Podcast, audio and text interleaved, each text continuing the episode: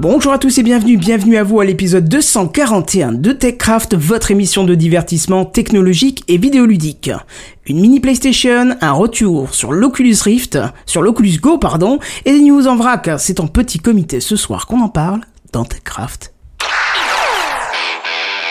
Sound City présente. TechCraft.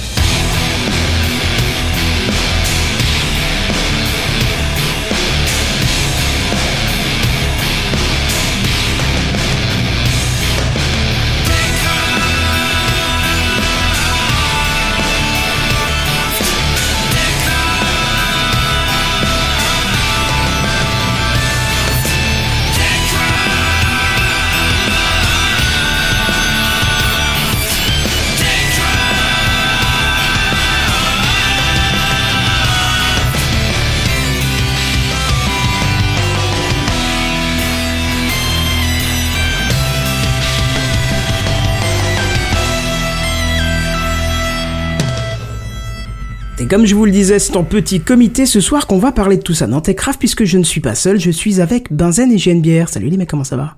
Bonsoir. Bonsoir, oui, j'ai essayé de couper le micro, il y, a une, il y a une moto qui passait. Bah c'est pas grave, il fait sa vie. Je me faisais une réflexion rigolote, je me permets juste de couper Ah mais vas-y, vas-y. le générique. Oui. Il y avait un truc avec ce générique, je sais pas quoi, euh, très très cool hein, au demeurant. Je me dis, il y a tellement moyen de faire un rap dessus. Allez, Un rap dessus. un rap dessus. Eh bah écoute, t'as l'air de Ouais, maîtriser mais la musique, c'est toi qui as fait la musique, de- du truc la, la Ouais, semaine le dernière. c'est pas... Mais il y a trop moyen de poser un rap dessus. Eh bah écoute, les- moi je te, je te lance le défi d'en faire un. D'accord. Allez, à la semaine prochaine. À plus, bye bye. non mais si tu te sens capable, pourquoi pas Je te, je peux même pas te dire, je te file la version sans musique parce que je l'ai perdu sur un disque dur qui a claqué. Je crois pas La version là, elle est très bien.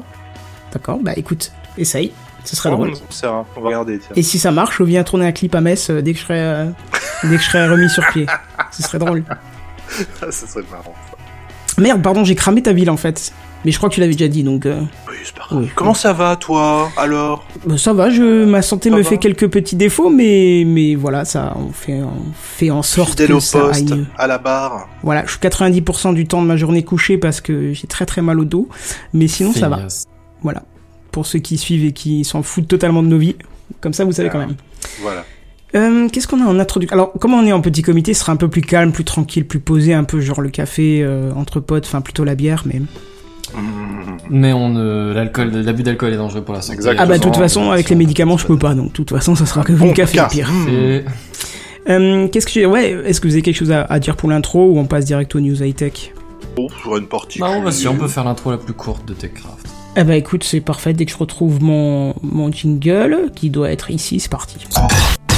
C'est les news high-tech. C'est les news high-tech. C'est les news high-tech. C'est les news high-tech. T'as vu le dernier iPhone, il est tout noir. C'est les news high-tech. Qu'est-ce que c'est le high-tech? C'est plus de mon temps tout ça. Bon, vous vous rappelez l'année dernière, Nintendo, euh, qui sentait un petit peu la bonne odeur du rétro gaming florissant, ils en avaient profité en fait pour, euh, pour sortir sa Super NES Classic Mini. Et euh, d'ailleurs, ils l'ont rendu rapidement en sold out pour voir si ça allait booster les ventes. Bah, bien évidemment, ça a marché, vu que tout s'est vendu comme des petits pains. Et même- on l'a même vu Et sur le marché. fait d'autres manettes encore en plus euh, D'autres consoles, je veux dire Ouais, ouais, ouais, ouais, là, justement, La j'allais y venir. J'allais y venir, j'allais y venir. Oh, pardon. Pardon, pardon. Oh, c'est pas grave. Justement, je disais, le, le marché de l'occasion a même vu passer des, des, des, des Nintendo classiques mini à des prix complètement hallucinants. Et du coup, de ce, fait- de ce fait, Nintendo en a refait quelques-unes et a même sorti euh, quelques mois après la Super Nintendo Classic Mini dans la foulée, tu vois. Donc euh, voilà, Ah, les- histoire de s'en foutre plein les fouilles, hein, faut être clair. Hein. Non, mais non, c'est pour faire plaisir aux fans de rétro gaming. Tu es tellement matérialiste. Ouais, on va dire ça. une. Et alors moi, je vous... arrête, c'est vrai Je te- Oui, oui. Oui, oui, Mon oui. La oui. dernière phrase de mon article te concernera très fortement là. tu peux déjà la lire, ça te fera du bien. Je l'ai déjà lu. Pourquoi suis t'as acheté ça D'accord, pourtant. J'ai craqué, pas je l'ai vue, elle était pas trop chère. J'ai fait, ah, elle- Et c'est bien ou pas le, le feeling. Bah, franchement, c'est pas mal. C'est vraiment pas mal. Il y, a le, il y a le feeling de l'époque. euh, C'est Bon, après, je pense qu'il faut avoir une, fibre euh, quand même euh, Oui, il faut avoir une fibre gaming quoi. de, de nostalgie. Il y a Star Fox. En Ouais, fait, je voulais aussi pour Star Fox 2, qui est jamais sorti dans le commerce. Et je suis très content de- d'avoir pu essayer cette merde. Ah, d'accord, c'est carrément une merde, quoi. C'est pas terrible. C'est D'accord. pas ouf. Euh, ok. Euh, alors moi, je vous pose, euh, avant, avant de vous poser une petite question, je vous demanderais si vous pouvez remonter un petit peu vos niveaux parce que vous êtes un peu bas comme ça. Je vais regarder ce que je Mais c'est parce qu'on parle plus calme, tu vois, c'est pour changer de d'habitude. Alors rapprochez-vous peut-être juste un tout petit peu parce que je vois sur les niveaux, j'éclate tout. Euh, je vais faire l'amour à mon micro. Ouais, c'est bien comme ça. Pardon. Non, faut pas le mettre dans votre corps. Hein. c'est- Oups. À la limite, si tu passes par la bouche, ça va. Mais euh, je voudrais vous poser une petite question. Euh, quand un marché marche, qu'est-ce qu'on fait? Oh bah on, l'exploite euh, au maximum. Ouais, j'allais dire, on, on est capitaliste jusqu'au bout des ongles. Absolument. On monétise ça de ouf. Ah ouais, exactement. Et on tire dans le tas. Et moi, je dirais même qu'on le copie. On copie évidemment. Et euh, qui est-ce qui copie Nintendo en général?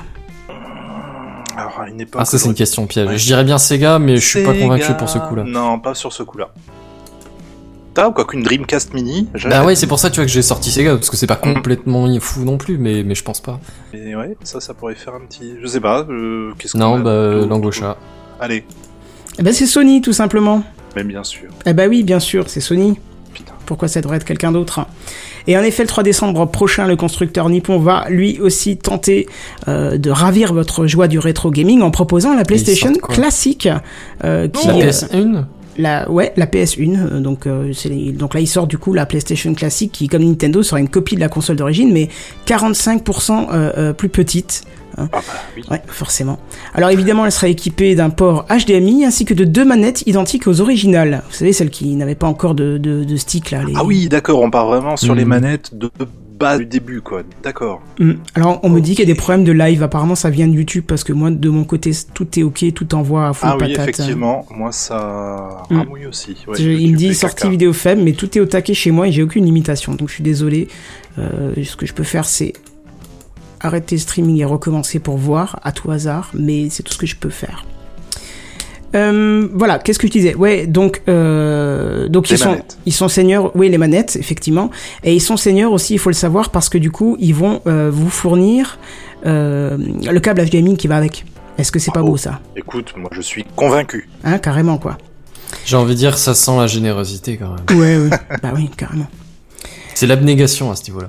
Alors, Un sacerdoce. Il y aura 20 jeux qui seront inclus à la console et à ce jour, il y a seulement 5 jeux qui sont euh, qui sont connus en fait, dont Final Fantasy 7, Mhm.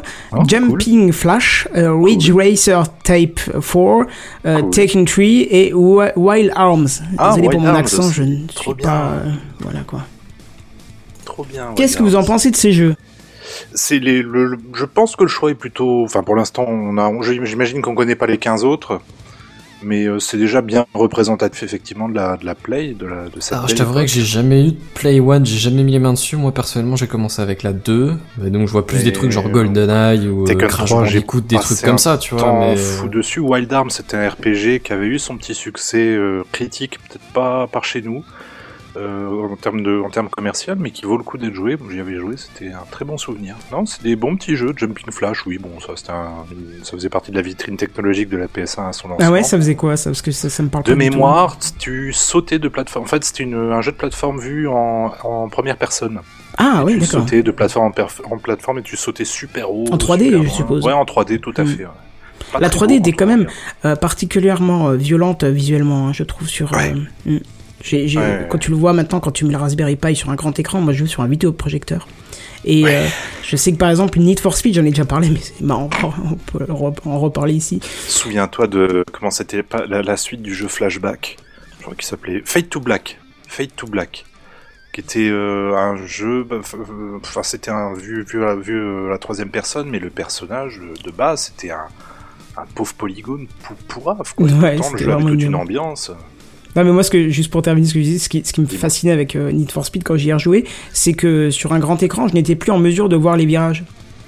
C'est-à-dire qu'il y avait tellement une grosse bouillie de pixels, tu vois, que impossible de, de savoir si je devais tourner à gauche ou à droite. On voyait à peine la limite du sol et, et du, et du plafond, enfin du, du ciel, quoi.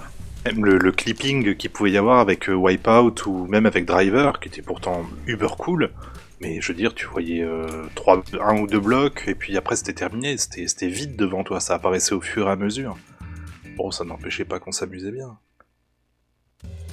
Ah Allô? Ben si, si, Ah, oui, si, oui, si. oui. non, je suis en train de peser le, les implications de ta phrase, mais ouais, effectivement.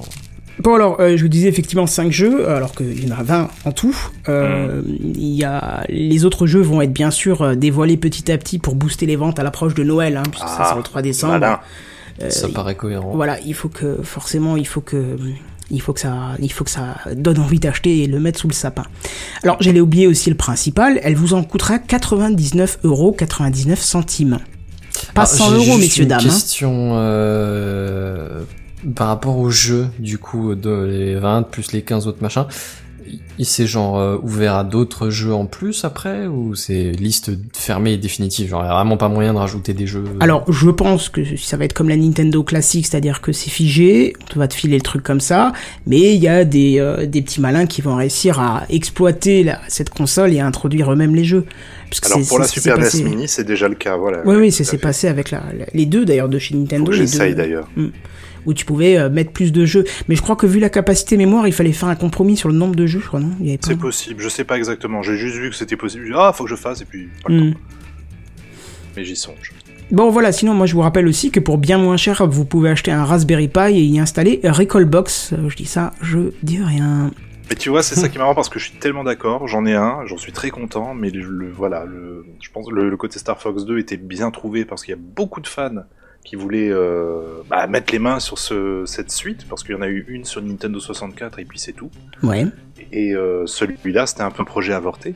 Et j'ai une Recalbox, j'en suis super content, c'est super cool, ça marche super bien. Mais tu vois, j'ai un petit plaisir de temps en temps à regarder la, Mais à tu, regarder l'objet. tu l'as pas Star Fox 2 euh, Non, je l'avais pas, non. non, ils l'ont, ils vraiment sorti de nulle part comme ça d'un seul coup sur la SNES Mini. C'était. Oui, mais alors, tu me dis, t'as un plaisir à, à l'avoir. Ouais.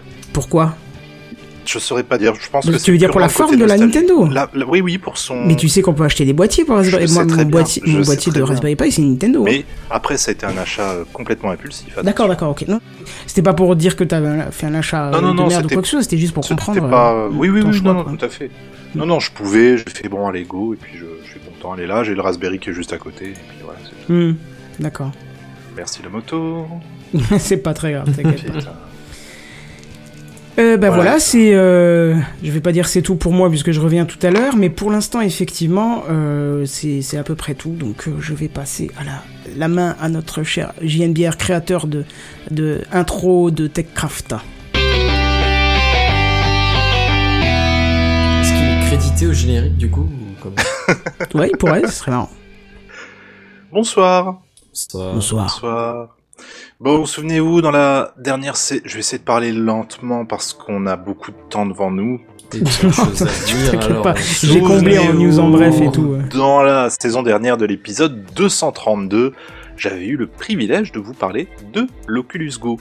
Hein, c'est un casque de réalité virtuelle qui a la particularité d'être autonome et qui, encore jusqu'à peu était moins cher qu'un casque euh, Windows Mixed Reality et ses manettes. Parce qu'il y a pas, il y a peut-être quelques jours de ça, j'ai vu que pour 250 balles, t'avais ton casque euh, Windows Mixed Reality et ses manettes, et du coup, ça me travaille un peu.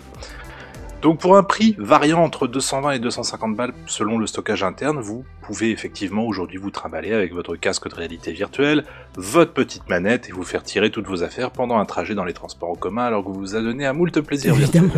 Évidemment, Évidemment. Je crois que j'avais fait cette vanne déjà dans, dans l'épisode 230. pas impossible. C'est possible.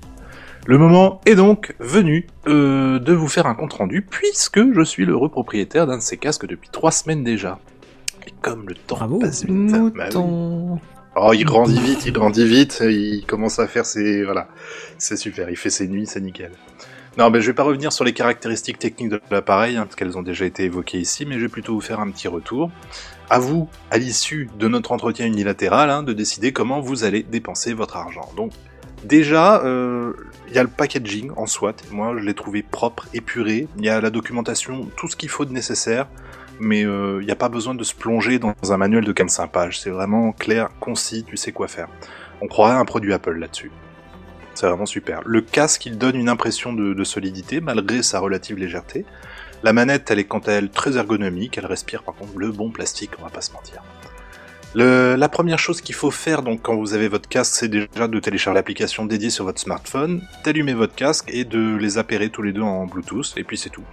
L'application, elle peut faire office de, de store, mais vous avez accès au- exactement au même store depuis le casque directement, donc vous pouvez euh, couper le Bluetooth et vous laisser aller, vous n'avez plus jamais besoin de l'application après. Ça, je trouve ça aussi relativement sympa. Mm. Euh, pour être possesseur, moi, de, de la deuxième mouture de l'Oculus Rift, hein, le DK2, qui était un kit de, de développement, euh, j'ai été vraiment bluffé par la qualité de la dalle, parce que dans le DK2, il y a un effet de grille qui est, pas des plus esthétiques, même si on en, vient à l'oublier rapidement lorsqu'on qu'on joue ou qu'on teste des expériences sur, sur l'Oculus. Et sur l'Oculus Go, la grille elle est super atténuée et du coup moi je trouve que c'est vraiment plus immersif. J'ai vraiment été étonné, c'est super. Le casque en lui-même il est vraiment réactif, j'ai pas connu de latence particulière, on a de belles couleurs bien vives et l'immersion elle est vraiment folle.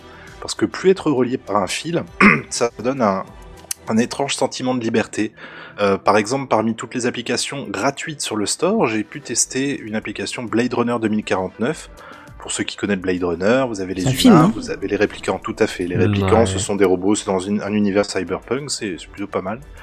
Et là, vous êtes un réplicant, un humain synthétique, qui est invité à explorer sa propre mémoire qui a été falsifiée. Donc tu te retrouves dans une ruelle sombre à inspecter une scène de crime avec des Peugeot volantes qui te volent au-dessus de la gueule alors que t'as l'hologramme d'une danseuse étoile de 7 mètres de haut qui fait ses petits pas à quelques enjambées de toi et ça c'est super sympa. Tu peux te retourner, observer vraiment des éléments particuliers que tu vas pointer avec ta manette et tu avances dans l'histoire. C'est une expérience qui durait bien 20 minutes, c'était assez sympa et très interactif. Là par contre où le bas va blesser, c'est que euh, t'es dans l'impossibilité de pouvoir répliquer tes déplacements physiques lorsque t'es dans le casque. Tu te décales sur le côté, c'est pas possible. Dans le casque, euh, on est à un endroit qui est vraiment fixe. On peut bien sûr tourner la tête, regarder en haut, derrière soi, mais si tu essayes de regarder sur le côté en te translatant, je sais pas si le mot existe en soi, en tout cas Google Docs dit que non, le casque il va pas détecter ce mouvement-là. T'es Donc- vraiment... Donc t'es obligé de le faire avec la manette, quoi. Euh, oui, si, oui, si t'en as la possibilité, tu le fais avec la manette. Mm, Mais par exemple, on va dire dans une expérience, genre un film à 360 degrés, ou une expérience plutôt 3D, à 360 degrés avec l'Oculus Rift, t'as la- une petite caméra qui est vendue avec, qui gère ta position dans l'espace. Tu vois? Tu peux te pencher, tu peux te rapprocher pour regarder quelque chose. Oui, il faut près que, ou faut quoi. que le- la, la place du casque dans l'espace soit détectée, en fait. Exactement. Là, c'est pas le cas du tout. Là, tu peux juste euh, tourner la tête. Donc ça, je ça, ça t'as, t'as envie d'aller d'a- d'aller un peu regarder quelque chose un peu plus près ou quoi, bah ça ne bouge pas du tout et forcément ça fait un petit décalage au niveau de l'oreille interne qui est assez désagréable. Mais bon, ça c'est pas c'est pas un gros souci en soi hein, quand on voit le, prix du produit et ce qu'il propose déjà. Euh, la manette également, elle gère pas la profondeur. hein. Tu, ta manette, tu la vois euh, dans le casque, donc tu vois les mouvements que tu, tu lui donnes, c'est-à-dire euh, tu peux déplacer le pointeur de gauche à droite, de bas en haut, mais tu pourras pas par exemple changer de main ou avancer ou reculer ton contrôleur. D'accord Oui, ils ont simplifié, en fait, la, la gestion de- des positions, quoi. Exactement. En fait, ça reste un accéléromètre dans un casque, en fait. ça reste un accéléromètre dans un C'est comme si tu casque. mettais ton smartphone dans un bout de plastique. complètement. Ok. complètement. Et tu sais, il y, a- il y a Google qui a déjà essayé ça. Alors c'était pas un bout de plastique, c'était un bout de carton. Ouais, fait, acheté, c'était- moi. Le C'était cardboard. un ouais. troll. Ouais. euh, Non, non, c'est ah, vrai. pardon. Non, mais il y avait le Daydream. Non, sinon, non, c'est pas un troll du tout. Je l'ai acheté. Non, j'ai- mais j'ai c'est un troll que moi j'étais en train de troller sur le fait que tu sais ça existe. Je, je sais que ça existe. Ah, bah. Tout le monde sait que ça existe. Ça pardon. fait longtemps que ça existe. Je Ah sais bon que t'en as un. Excuse-moi. Encore une fois. Non, mais je sais. Je, je sais tout. Je sais tout, putain. Euh, donc moi bien sûr j'ai acheté le, le casque en connaissance de cause de ses petits défauts. L'adaptation donc m'a pas demandé un temps fou. Au niveau des petits regrets, moi je trouve qu'il chauffe un petit peu après 30 minutes d'utilisation. Tu le sens au niveau de, de ton nez, au niveau de ton front, ça commence à chauffer un peu. Et euh, et il y a l'appli Netfl- Netflix qui propose pas de lecture offline. Ça je trouve ça tellement dommage de pas avoir intégré cette fonction ou peut-être qu'elle viendra plus tard, j'en sais rien. Euh, fort heureusement, il y a d'autres applis hein, payantes et gratuites. qui Je, je peux revenir de- sur un point, s'il te plaît, juste. Oui. euh, je m'excuse. Euh, c'est quoi l'intérêt de regarder un truc Netflix là-dessus? De, en fait, de faire chier personne. Par Mais exemple, je- supposons si- euh, euh, oui. La question, c'est en fait quand tu tournes la tête, l'écran se bouge ou en fait il reste fixe Non, non, non, non, non, non, non, il- non, non, il reste fixe. Ah d'accord, ok. Tu là- peux l'adapter comme tu veux. Tu peux regarder euh, ta, ta série Netflix sur un écran de Cinoche. D'accord, c'est juste histoire d'avoir ton écran en face, enfin, C'est ça, près de toi et que pour toi, quoi, en gros. c'est ça, et Hmm. que pour toi, et c'est Ok, tout. très bien. Euh, donc pas de C'est lecture par rapport à un téléphone, t'as pas besoin de le porter euh, devant ta gueule, quoi. Bah, par exemple, tu vois, je sais pas, dans l'avion ou quoi, tu te fous le casque sur la tronche et puis tu regardes ton film avec tes écouteurs, tu passes pour euh, un asocial fini, mais Osef, tu, toi, t'as regardé ton film dans des conditions qui sont sympas, je trouve. J'ai déjà regardé plusieurs trucs avec euh, le casque et franchement, c'est, je passe un bon moment. Je m'allonge sur le canapé, je recalibre juste euh, l'écran de manière à ce qu'il soit bien en face de moi parce que forcément, je suis allongé et puis c'est parti, roule ma poule. Tu tournes la tête effectivement sur la droite, bah, l'écran lui va rester à sa position, tu vois. Je sais pas, tu, tu, tu vas tourner la tête, par exemple, tu veux aller chercher ton coca à côté, tu reviens, l'écran est toujours là, il a pas bougé. Donc il y a pas de là- là-dessus, c'est plutôt bien pensé. Euh, oui, donc il y a des applis qui permettent de streamer le contenu de ton PC ou bien de lire les fichiers vidéo que tu auras transférés par USB sur le casque. Moi, je trouve que pour le prix, c'est une belle entrée en matière. Quoi. Le, casque, il capte euh, déjà en plus super bien le Wi-Fi depuis l'autre bout de l'appartement et mater une série Netflix sans faire chier le monde euh, dans, dans- une autre pièce très très longtemps en routeur, c'est plutôt pas mal. C'est pas fatigant pour les yeux au bout d'un moment? Bah moi ça va, enfin j'ai peut-être l'habitude aussi parce que ça fait 3 ou 4 ans que j'en fais beaucoup. Donc ça joue peut-être un peu. Je saurais pas dire. Moi je sais que ça va. C'est juste par contre il me presse peut-être un peu sur le visage mais ça doit, être un réglage. Mais sinon c'est non, j'ai pas de gêne particulière. Euh, au niveau de l'autonomie, on est sur 2 heures quand même. Bon, c'est variable bien sûr parce que ça dépend de l'utilisation que tu vas avoir du casque. Est-ce que tu regardes un film ou est-ce que tu lances une expérience en, en 3D, euh, je sais pas, un jeu vidéo, n'importe quoi, forcément, ça, ça va jouer un petit peu. Hmm. Euh, pour les applications, bah, mis à part Blade Runner, moi je retiens aussi le, un film promo pour Jurassic World qui est épatant, qui est juste dingue, où tu suis des, des dinosaures dans la jungle, il y a un volcan qui explose, il y a le T-Rex qui te, qui te gueule euh, au visage, à, je sais pas, peut-être à un mètre de ton visage, c'est assez, assez impressionnant. T'as Mission ISS qui est aussi disponible sur Oculus tout court, qui euh, permet de se promener en apesanteur dans la station spatiale internationale et de faire un spacewalk, de manière à se rendre compte à quel point l'ISS, bah, c'est vachement grand quand même. Et d'ailleurs, la partie à l'intérieur de la station internationale est super cool parce que tu as plusieurs moyens de te déplacer, soit avec ta, manette, hein, tu, tu imprimes euh, un mouvement vers l'avant, enfin, tu appuies sur le bouton histoire d'avancer, reculer, etc. Ou bien alors tu peux t'accrocher à des poignées, comme dans la station, et te donner une impulsion pour avancer si tu veux. Et te rendre compte que tu t'arrêtes pas comme ça dans la station. D'accord. Tu peux jouer avec des objets, machin. Tu peux contrôler le canard d'armes. Tu peux. Ouais, c'est c'est vraiment bien pensé. T'as euh, t'as quoi d'autre? T'as Wonder, j'ai trouvé aussi qui était pas mal, qui te propose un Google Street View vraiment bien pensé. Il utilise la, balle Google- la base Google Street View, mais c'est réactif comme tout. Et Ça doit être sympa ça. Mais il y a aussi les déplacements par euh, étapes. euh, ouais, c'est déplacement par étape, mais franchement, ça va. Ça, je m'attendais à un Oui, ils ont fait un espèce de morphing maintenant quand tu Oui, te déplaces, voilà. c'est assez euh, sympa. C'est assez déstabilisant par moment, mais sinon, je veux dire, par exemple, moi, je, je l'ai fait essayer à Madame Bière, elle était très contente de, que je lui remontre à nouveau, là, on a passé les vacances cet été. Ça lui a fait du bien d'un certain côté, j'ai trouvé ça assez marrant. Euh, T'as Alt Space VR, qui est une sorte de Second Life VR, c'est un peu instable, mais c'est rigolo, j'ai pu faire des combats de disques avec des gens. Des combats de disques. leur- Des combats de disques comme dans Tron. Ah oui, d'accord, ok. Très Tu bien. avec, euh, avec d'autres personnes euh, et on pouvait se parler parce qu'il y a un micro intégré dans le casque. hein, Ah, ça c'est cool. T'as micro, t'as les, t'as également des petits haut-parleurs sur les côtés. Euh, alors si tu mets pas trop fort, il y a que toi qui entends. Bon, si tu mets un peu plus fort, tout le monde t'entend. Ça, y a, y a pas de secret. Et puis encore une fois, hein, si ça vous, est, ça vous embête de, de dépenser vos sesterces durement gagnés dans, dans les applications du store, moi j'ai trouvé que les apps gratuites, en plus d'être nombreuses, bah, elles étaient souvent de très très bonne facture. Euh, notons aussi, pour terminer quand même, la possibilité de se rencontrer avec vos amis qui possèdent aussi un Oculus Go dans une room dédiée que vous pouvez customiser un peu pour mater un film, jouer à des jeux de société, des trucs comme ça. Alors maintenant, c'est peut-être encore un petit peu cher pour les indécis parce que c'est quand même euh, 220 ou 250 euros suivant le, le stockage, donc de 32 à 64 Go. Mais moi, je trouve pour ma part que c'est vraiment un super appareil de divertissement qui pète pas plus haut que son cul et euh, qui peut faire office d'un premier pas agréable, simple et intuitif dans le monde de la réalité virtuelle. Voilà, Euh, il me j'en semble suis pas très content. il me semble pas que tu aies parlé de la définition. La définition, j'en avais parlé dans l'autre, mais je peux la retrouver rapido. Non, ouais, sinon donne juste le ressenti, pas besoin de chiffres, ça à la limite. Non, euh. franchement, alors tu as, je sais qu'il y avait, euh, j'ai remarqué une différence avec certaines applications qui sont optimisées pour tourner jusqu'à 72 Hz, si je me trompe pas. Où là, en termes de, par contre, de fluidité et compagnie, c'est nickel, mais en Mhm. termes de dé- définition, je suis en train. Est-ce que tu vois des site. pixels avec tes yeux? Un petit peu, mais vachement moins qu'avec le, le DK2 par exemple. D'accord. Parce que c'est moi c'est c'est un petit peu le- la barrière qui que je trouvais dans, dans ce qu'on avait essayé. Hein, Bazin, on l'avait essayé ensemble lors d'un salon de jeux vidéo. Hmm. C'était euh, c'est que tu vois quand même les pixels et je trouve que bah Ça- déjà ça te fait l'effet gris comme tu dis Ça puisqu'entre les pixels t'as un tout petit voilà, écran t'as un petit espace noir et ça. je trouve que c'est un petit peu dommage parce que ça te sort du truc euh, que tu n'as pas quand tu regardes un écran de, de PC et quand t'es dans le fond de ton siège euh, au bout d'un moment tu le, même si tu peux les voir les pixels mais tu le vois plus alors que là comme c'est au ras de tes yeux bah tu continues à les voir je trouve Tu mais, continues à les voir, tu, mais tu les vois. Enfin, je, comme encore une fois je dis, ils ont fait des progrès euh, monumentaux par rapport au, au tout premier casque, et j'ai, je les ai moins remarqués.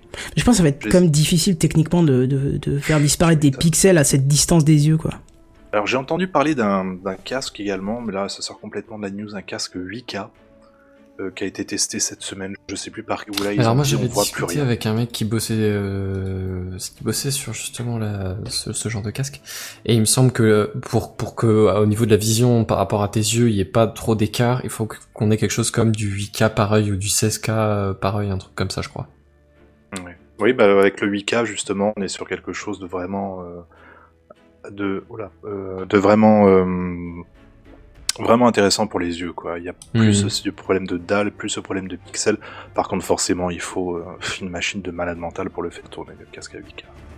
Ah oui, bah là forcément, ouais, du coup le, le casque tout seul, ça va être un peu oui surtout gèrent quoi. deux écrans Ouais. entre guillemets Oui, oui, tout à fait. Bah oui, c'est ça, ouais, c'est pour ça que je dis, oui, je précise, c'est- c'était 8K, il me semble 8K par œil. Mhm. Du coup, t'as t'as 16K à gérer, toi. Oh, mais on va y venir. On va y venir. Mais voilà, pour 200 balles, enfin 200, 250 balles, je trouve que c'est un, bel, c'est un beau petit objet, très divertissant, et que j'emmènerai avec plaisir en voyage.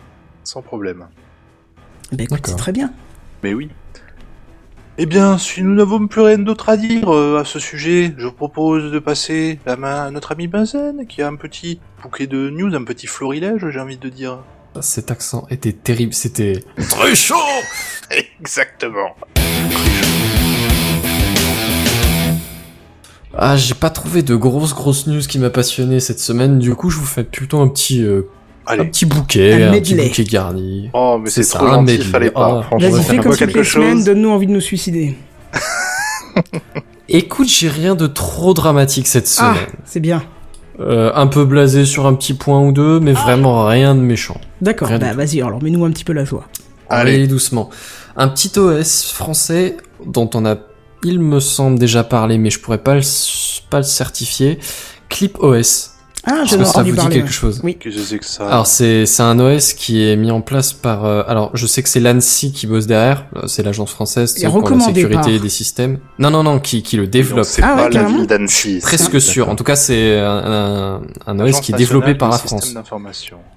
Oui, Ah oui, c'est, c'est- j'en avais déjà parlé, ils ont sorti un dossier de sécurisation des machines assez Ouais, intéressant. et ben euh, dans, dans, dans cette idée-là, plus ou moins, si tu veux, cet OS justement sa spécificité, c'est que euh, il, il a plus ou moins deux séries. Il tourne plus ou moins en deux bouts parallèles. Si tu veux que t'as une idée qui est au niveau euh, qui, qui est OS classique avec sécurité euh, standard, tu vois, où tu peux utiliser ton navigateur internet, ton ton, ton ci, ton là, ton qu'est-ce que j'en sais. Euh, truc euh, classique quoi entre guillemets et en même temps t'as as une deuxième entre guillemets cage où t'as vraiment la sécurité qui est au taquet pour traiter des documents sensibles ou des trucs vraiment euh, Mmh. ouais sensibles ouais c'est si, sensible c'est bien c'est c'est c'est un peu sa spécificité à cet OS quoi et euh, bah alors il est développé depuis oh je dirais une dizaine d'années un truc comme ça je crois 2006 a priori, oui. et bah j'étais pas loin. Oui, il est Merci. qu'en alpha, en Merci plus, Monsieur hein. Bière. Ouais ouais mais il est toujours en alpha mais alors, je crois qu'ils sont passés à... enfin justement ils, ils étaient passés à la V4 il y a pas si longtemps que ça, ils l'ont un peu présenté un peu plus ouverte. Il me semble que c'est à ce moment-là qu'on en a parlé dans Techcraft mais euh, là il y a la V5 qui est sortie. Alpha toujours hein, mais euh, la V5 et là du coup la grosse différence c'est que le développement passe en, en open source. Oh Et ouais. Et honnêtement, je trouve que c'est. Et ils appellent à la participation aussi. Oui, oui, bah oui, c'est c'est ça, ça allait avec. Mais je trouve, je, je trouve que c'est vraiment une bonne initiative. Bah, si je déjà pense pour tu vois, tu promets la sécurisé, c'est presque sécurité. obligatoire, hein. euh, Ouais, voilà, c'est ça. Quand quand t'essaies de vraiment d'ouvrir le, le, le- de promouvoir la sécurité, à un moment donné, enfin, tu peux pas trop trop te cacher quoi. Ah bah non, si tu fermes, c'est Qui là que c'est que c'est de toute façon une agence euh, gouvernementale, donc à la base, ça paraissait un peu douteux de, de, de le cacher au final. Oh, l'ANSI, euh, quand même, c'est... Je sais pas si c'est directement relié au gouvernement, si. Je Je, Ah, connais pas. si, ça, si, en c'est-à-dire qu'en général, quand il y a marqué Agence nationale dans le titre, euh, Oui, c'est vrai. En tout cas, la marque ClipOS est une marque déposée de l'État français. Voilà, Monsieur Voilà. Bière, notre spécialiste en questions juridiques. Bon, le fait que ça soit ouvert, en tout cas, c'est c'est une, c'est une possibilité à tout le monde de pouvoir regarder le code et, et de Ouais, dire ah bah tiens alors, là il y pour a le un coup, problème. la, la version en cours, elle est, euh, elle est sur GitHub, mais euh, le code sur. GitHub est pas directement exécutable. Oui, non, alors ça, c'est drôle, c'est quoi. Et en même temps, t'as l'Europe qui est en train de se battre avec Microsoft pour savoir si GitHub, le rachat de GitHub est bien légal et bien tolérable, tu sais. Bon, enfin bon, bref. Tu as dit que c'était du Linux ou pas? Euh, j'ai pas la précision, j'ai pas, j'ai pas apporté cette précision, non. Donc bah c'est basé sur un noyau Linux, voilà, c'est intéressant. Mais en même temps, j'ai envie de te dire qu'est-ce qui est pas à la base basé sur un noyau Linux de nos jours. Windows. Ah ouais, mais à part ça, je veux bah dire. t'as t'as t'as aussi euh, Unix qui est certes semblable dans le mode de fonctionnement, Bah, mais qui c'est est quand un même noyau, c'est un noyau Unix, Linux, c'est la même chose. Pas tout à fait, non. Pas tout à fait. D'accord, bah je suis jamais allé Ce sont deux détail, branches euh, séparées, mais c'est vrai que euh, Linux est venu de Unix et euh, c'est c'est pas c'est enfin ça a bien bien c'est plus la même philosophie en fait. D'accord, ok. Voilà. bon, je saurais bah, pas t'apporter le grand nombre de détails, mais je sais. Parce que moi, dans ma tête, il y avait Microsoft d'un côté, et puis après, t'avais Linux, Linux Unix qui était la même chose, euh, qui avait divergé euh, vers Apple d'un côté, et euh, le reste, bah, tous les autres univers. Oui, Apple aussi est basé sur du noyau Unix. hein. Bah, à part- Enfin bah, bon, bref. de, de, de, de, de toutes ces années, c'est un petit peu le truc qui est éprouvé et passe le temps, quoi. Le système, la philosophie Unix, Linux, parce que là c'est même à peu près le même système de Mhm. fonctionnement, c'est quelque chose qui marche. Donc, euh. Complètement. Effectivement. d'ailleurs, Enfin bon, bref, Microsoft, c'est complètement, euh, je m'excuse, hein, mais Microsoft s'est complètement inspiré du système euh, Linux Unix euh, pour faire euh, ses derniers OS au niveau de l'élévation des droits. C'est-à-dire que plus personne n'est administrateur. Il faut, euh, parce qu'avant c'était le cas sur Windows XP, tu étais administrateur Ah quand ouais. tu installais ta machine. Maintenant, Ouais. ce n'est plus le cas. Il faut que tu élèves tes droits et on te si tu Ouais, utilises ça, correctement ta machine, ouais, tu ne peux même plus 7 ou utiliser le compte administrateur. Tu es obligé d'utiliser un utilisateur et demander des droits admin pour, euh, pour C'est faire des choses. Mais moi j'ai vraiment souvenir ouais c'est ça que qu'au début quand tu créais ton compte sur XP ou Ah quoi ouais, bah, tu faisais bar, genre quoi. bah tu je me filais le droit d'admin et jamais je me créais un deuxième compte ça ça me faisait bien trop trop ouais, euh, bref on va dire Alors que maintenant, sur et Windows là par 10 contre de base, depuis plus, ouais, euh, Windows euh, 7 ou quoi ouais t'as- tu t'as plus les droits de base mais Non. tu peux les avoir encore heureux que tu puisses les avoir Oui, mais- oui, oui, tu, tu, enfin, tu les as sans les avoir. C'est-à-dire que tu les as, mais dans un compte c'est limité. ça mais et il faut faire une espèce de, de, de élévation droit. requête Ouais. auto-requête ouais voilà c'est ça Mm. une auto-requête d'élévation qui est au final pas plus mal parce que c'est vrai que du coup tes processus qui qui se lancent par défaut ont pas ces droits là Voilà, ça évite de se faire Enfin bon. contaminer euh, trop facilement. C'est ça. Enfin bref, du coup, le, le, le, le développement devient open source, mais l'objectif premier de l'OS, ça reste encore le système euh, administratif euh, national. Enfin bref. Du coup, il y a, il y a à suivre en attendant, euh, en attendant que les prochaines versions euh, sortent. Avec peut-être ouverture au public. On verra. Deuxième news. Des nouvelles d'Adblock Plus. Est-ce que Comment ça il vous va parle, Adblock Comment Plus il va bien Alors c'est c'est c'est le- peut-être la blog le plus connu, je saurais pas le certifier. Et le plus mesquin? Et le plus mesquin, laisse-moi, laisse-moi, laisse-moi commencer, laisse-moi mettre la mesure, tu vois. ça- L'adblock le plus connaissé, le plus, euh, ouais, le plus popu- Euh, Il est bien. populaire, ouais, je Les gens dirais l'aiment le- bien. Ouais, je sais pas, populaire au sens euh, déployé partout, tu vois, pas forcément au sens euh, à code de popularité euh, indiscutable. Qui a la particularité d'avoir une liste blanche, liste blanche qui se base sur une liste de publicité établie par un comité qui est possédé par les patrons d'Adblock Plus. En gros, l'idée c'est tu payes le comité qui te fait passer dans la liste blanche, qui te laisse filtrer dans le euh, euh, bah, l'Adblock. Voilà. C'est magnifique, c'est merveilleux, c'est subtil et pourtant ça marche plutôt bien. Bah, figure-toi qu'ils ont lancé euh, pour la nouvelle hein, quand même, hein, parce que euh, bah, la- non, j'ai juste donné une seule illustration sur le live. Je me suis pas fait euh, brère. Non, c'est moi qui avais oublié de transférer. euh, Il y avait toujours une bière en photo. Ah d'accord, autant pour moi. Euh, ouais, je disais donc là, là bon ça c'est rien de nouveau, hein, c'est que des sujets qu'on a battus et rabattus. Mais euh, mais par contre là ils ont lancé un, un comité de travail très récemment. Mhm. Et en gros l'idée c'est de continuer le jeu du chat et de la souris entre les bloqueurs de publicité, les publicités et les, et les avec les publicités et les bloqueurs de bloqueurs de publicité. Et alors Ouais. moi ça me fait vraiment marrer cette affaire là parce que bah du coup t'as des pubs sur certains sites, on va dire que t'as des sites avec des, des pubs avec un peu de sites.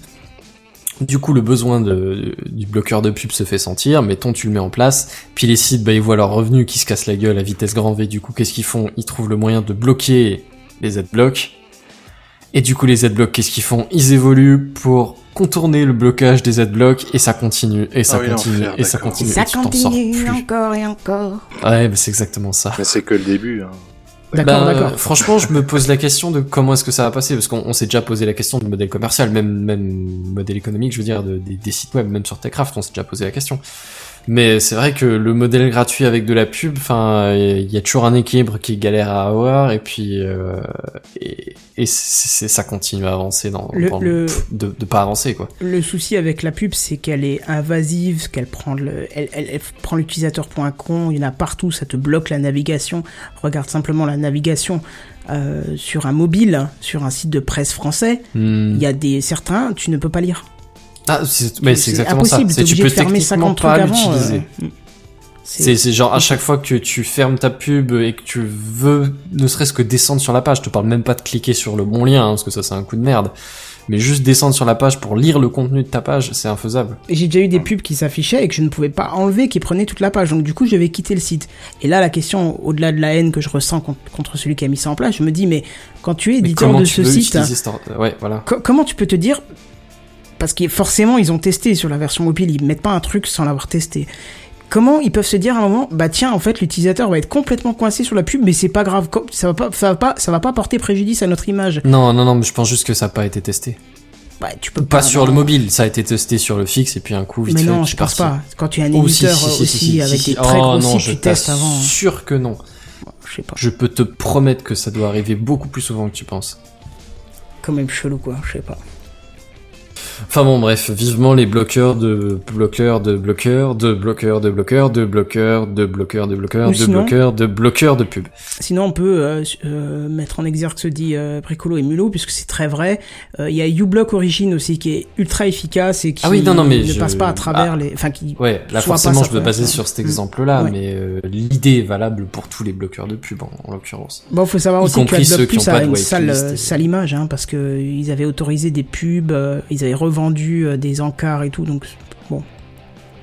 Ben ouais, c'est un peu le problème, quoi. Forcément, ils ont tendance à... Ils ont un moyen de, de se faire payer pour laisser filtrer les pubs, donc euh, bon, si tu proposes une somme assez grosse, bah ils vont accepter, quoi. Ouais, et Seven nous dit aussi qu'il utilise l'adblock de, de euh, Opera et qu'il y a très peu de messages euh, qui te disent que tu as un adblock, mais ce type de messages, euh, globalement, ont- sont devenus extrêmement rares. Euh, je pense que les gens ont compris que ça servait à rien de mettre ça et du coup ils l'ont enlevé quoi. Ben non, non, justement, c'est, c'est, c'est pas ça. C'est juste que les adblocks euh, et les, les promulgueurs de pub, euh, Ah ouais promoteurs de pub se, se font la guéguerre en continu, en fait. D'accord, je pensais qu'ils Et dès qu'il y a une faille qui permet de détecter un adblock, ben, de l'autre côté, ils trouvent une faille qui permet de, de, de, de quand même passer avec l'adblock. Hmm.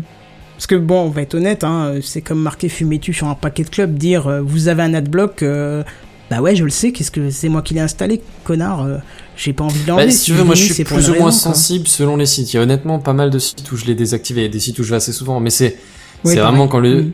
quand bah, pas mal, enfin c'est c'est tout relatif, hein, mais euh, mais des sites où bah je me dis bon allez je le désactive et si je vois que la pub m'emmerde je le remettrai. Un, un- un- un endroit où j'étais vraiment extrêmement déçu de voir de la pub, alors il s'appelle pas ça de la pub, mais sponsorisé, ce qui revient au même, hein, c'est une aberration d'appeler ça sponsorisé, c'est sur l'App Store d'Apple. Je suis tombé sur le cul qui propose des choses euh, euh, sponsorisées. C'est la première fois que je vois une pub Ben, dans c'est- tout attends, c'est qui qui en a parlé juste cette semaine sur le, le, le Slack Hein? Sur euh, pas, pas pas par rapport à l'App Store Apple mais Non, par c'était rapport par à rapport à Gmail. Gmail, ouais. Ouais. Mm. Mais je sais pas qui c'était du coup, j'ai pas retenu. C'était Oasis. D'accord, bah voilà, bah Oasis, a- c'est exactement la même chose qu'il a soulevé. Parce qu'apparemment, il plus y en avait pas sur, euh, sur Inbox. Ouais, ouais, Mais du bon, coup, mais là, c'est du truc gratuit. Là où je suis plus choqué, c'est dans le sens où ton iPhone, tu le payes une blinde. Et euh, les applications, tu les payes. euh, et qu'on te propose encore une pub en plein milieu. Ah, c'est vrai que sur l'Apple. Store, en plus, il y a une majorité d'applications qui sont payantes, quoi. Ouais, c'est ça. Donc je trouve ça assez choquant. Et je trouve, je pense que du temps de Steve Jobs, ça ne serait pas apparu. Je, je trouve ça assez. Je, je, Geneviève, je crois que t'as aussi un iPhone, toi, non? Tout à fait. Qu'est-ce que t'en penses, toi, de, ce, de cette réponse? La première réponse, c'est une réponse sponsorisée. Tu trouves pas ça honteux de la part d'Apple? Bah complètement, je vois pas ce que ça vient foutre là-dedans. Parce que c'est pas dans leur Bah, philosophie. surtout que quoi. leur, C'est leur, pas, euh, non. leur cap ces dernières années, leur Bah non. gros accent de com, c'est vraiment qu'ils protègent ta vie privée et que, qu'ils Non, tombent là, on pas est vraiment devenu... dans- Ah, bonjour les vaches alors, on aime bien dépenser des sous, et ben nous aussi, on aime bien en gagner. Ça Ouais. tombe bien, tu sais, on peut s'entendre. bon, voilà. Bref, bah vas-y, reprends la main, mon Fermi. Euh, ouais, mais j'étais arrivé à la fin, là, je- on, a juste évoqué le sujet, ça me suffisait. Rien de bien méchant, tu vois, mais, mais juste euh, le sujet existe encore, le problème existe encore, et ouais, personne n'a trouvé la solution miracle à ce truc-là. Vu qu'on Bref, jusqu'à la prochaine le fois sur le que- chat, je vous dis juste, je vais prendre un coca. Ça marche. J'arrive. Donc on Euh, appellera maintenant JN Coca. JN Coca, merci. Ouais, tu nous déçois un peu, je vais être franc. Je déçois tout le monde en ce moment. Ouais, c'est triste. Hop là. Enfin bref. Du coup, on arrive sur la, la petite news suivante. Et alors, euh, c'est un sujet qui, j'ai l'impression, était un peu renouvelé parce que c'est c'était la semaine dernière, du coup, enfin qu'on en a parlé, mais je sais pas si c'était la semaine dernière la, la, la convention Apple. Oui, oui, c'était euh, mercredi Ouais. dernier. Ouais, voilà. Bah, du coup, avec leur montre, tu sais, ils, ils utilisent une eSIM. Oui, exactement, ouais. C'est ce qui est donc juste pour rappel, hein, c'est c'est juste une ça, ça remplit les fonctions d'une SIM, sauf qu'au lieu d'être une petite puce à insérer dans, dans un téléphone ou dans, dans une tablette ou dans une montre, c'est un truc qui est codé en dur dans, dans le dans le système et qui du coup bah il te faut une interface web quelque part pour configurer l'opérateur que tu vas utiliser, le forfait que tu utilises. En gros, c'est ça. Oui.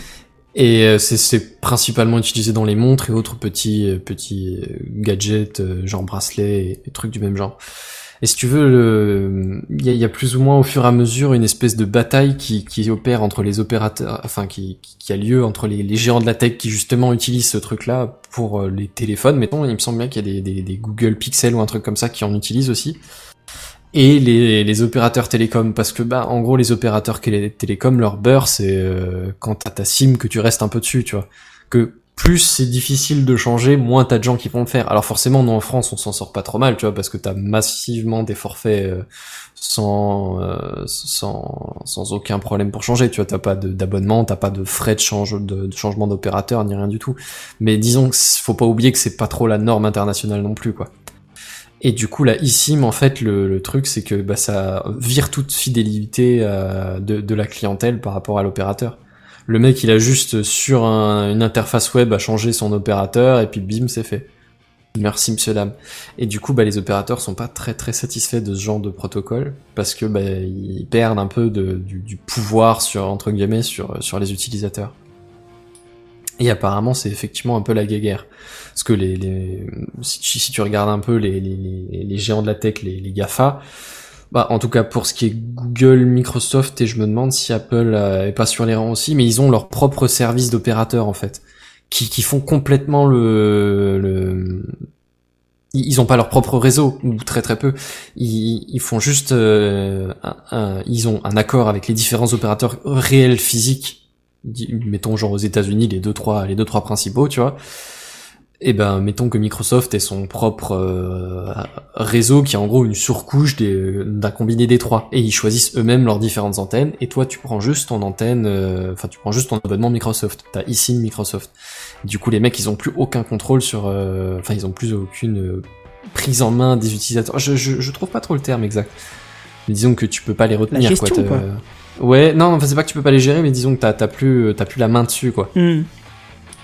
Tu peux pas euh, Oui, tu peux pas leur dire, directement bah, interagir avec eux tu peux Hmm. pas essayer de les garder enfin Tu peux pas dire je transfère la ligne dans deux semaines, quoi. Ça, ça marche pas. quoi. ouais voilà c'est ça c'est bon, on- comme dit en France on a un poil moins touché par ça parce que déjà à la base on a depuis qu'il y a Free enfin on s'en sort vraiment pas trop mal en France mais euh, mais mais l'idée c'est que dans le monde en règle générale euh, ouais c'est a- ils ont vraiment plus à perdre et puis après, du coup, tu déclenches aussi une guerre des prix parce que tu facilites la, concurrence. Tu vois, si t'arrives juste sur ton site euh, de, de l'ISIM de ta montre et tu fais genre plouf, plouf, plouf, là t'as les quatre euh, opérateurs avec leurs deux forfaits à chaque fois et bah, tu fais ben je vais prendre ça. Bon, démerde-toi.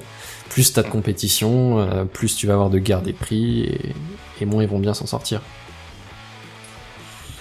Et donc c'était ouais, c'est un petit un petit truc que j'ai vu en Tu as vu comment on fait euh, la conf euh, du Nissim Vas-y, répète la question. Est-ce que tu as vu comment euh, comment ça se fera là bah, Apparemment avec l'iPhone, euh, je sais pas combien là, j'ai déjà oublié les noms, XR Max, XS machin, je sais pas XS quoi, tuning chose, HD là.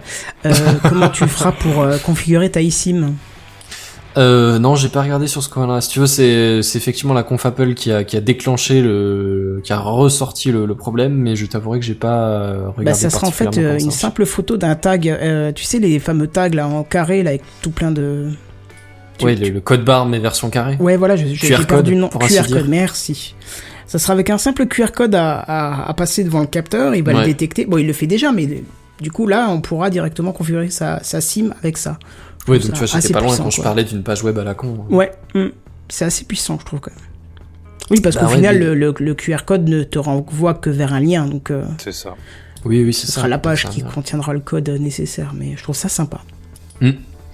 Mais du coup, l'idée c'est que ben ils perdent du terrain au fur et à mesure, tu vois, au fur et à mesure du développement des des, Gafa qui essayent de prendre entre guillemets leur contrôle. Mais les SIM, je pense qu'elles sont vouées à disparaître. Je vois pas l'intérêt de conserver ce petit bout de plastique, euh, machin. Tu vois, en plus, il y a une, y a un truc qui est intéressant euh, du mauvais côté des choses, c'est-à-dire pour la surveillance, euh, on va dire pour légitimiser des terroristes, par exemple. Euh, un téléphone qu'un terroriste aurait, il suffit d'enlever la carte SIM, de la jeter pour que le téléphone disparaisse des ondes radio. On est d'accord. Mais si t'as une eSIM, ça veut Euh, dire que plus tu ou moins peux non, pas parce faire. que tu peux quand même le, le détecter sur les ondes radio. hein. bah, une fois La que preuve, la preuve, même si t'as pas de carte SIM, tu peux passer les appels d'urgence. Ah, je sais pas ça. hein. Si si. D'accord, bah je savais pas. Je t'assure, les appels d'urgence, ils s'en foutent complètement que t'aies une carte SIM. D'accord, je savais pas. Bon, alors j'ai dit une connerie. Bon, alors c'est peut-être le- que en Europe où euh, c'est c'est peut-être un truc plus restreint que partout dans le monde, euh, 24 heures sur 24, tout le bordel et tout ce que tu veux, mais a priori, oui, c'est comme ça que ça marche. Et peu importe le réseau, parce que du coup, justement, c'est le principe d'un appel d'urgence. Je suis sûr et certain qu'on en a parlé, je sais plus si c'était moi ou pas, mais je suis sûr et certain qu'on en a parlé dans TechCraft.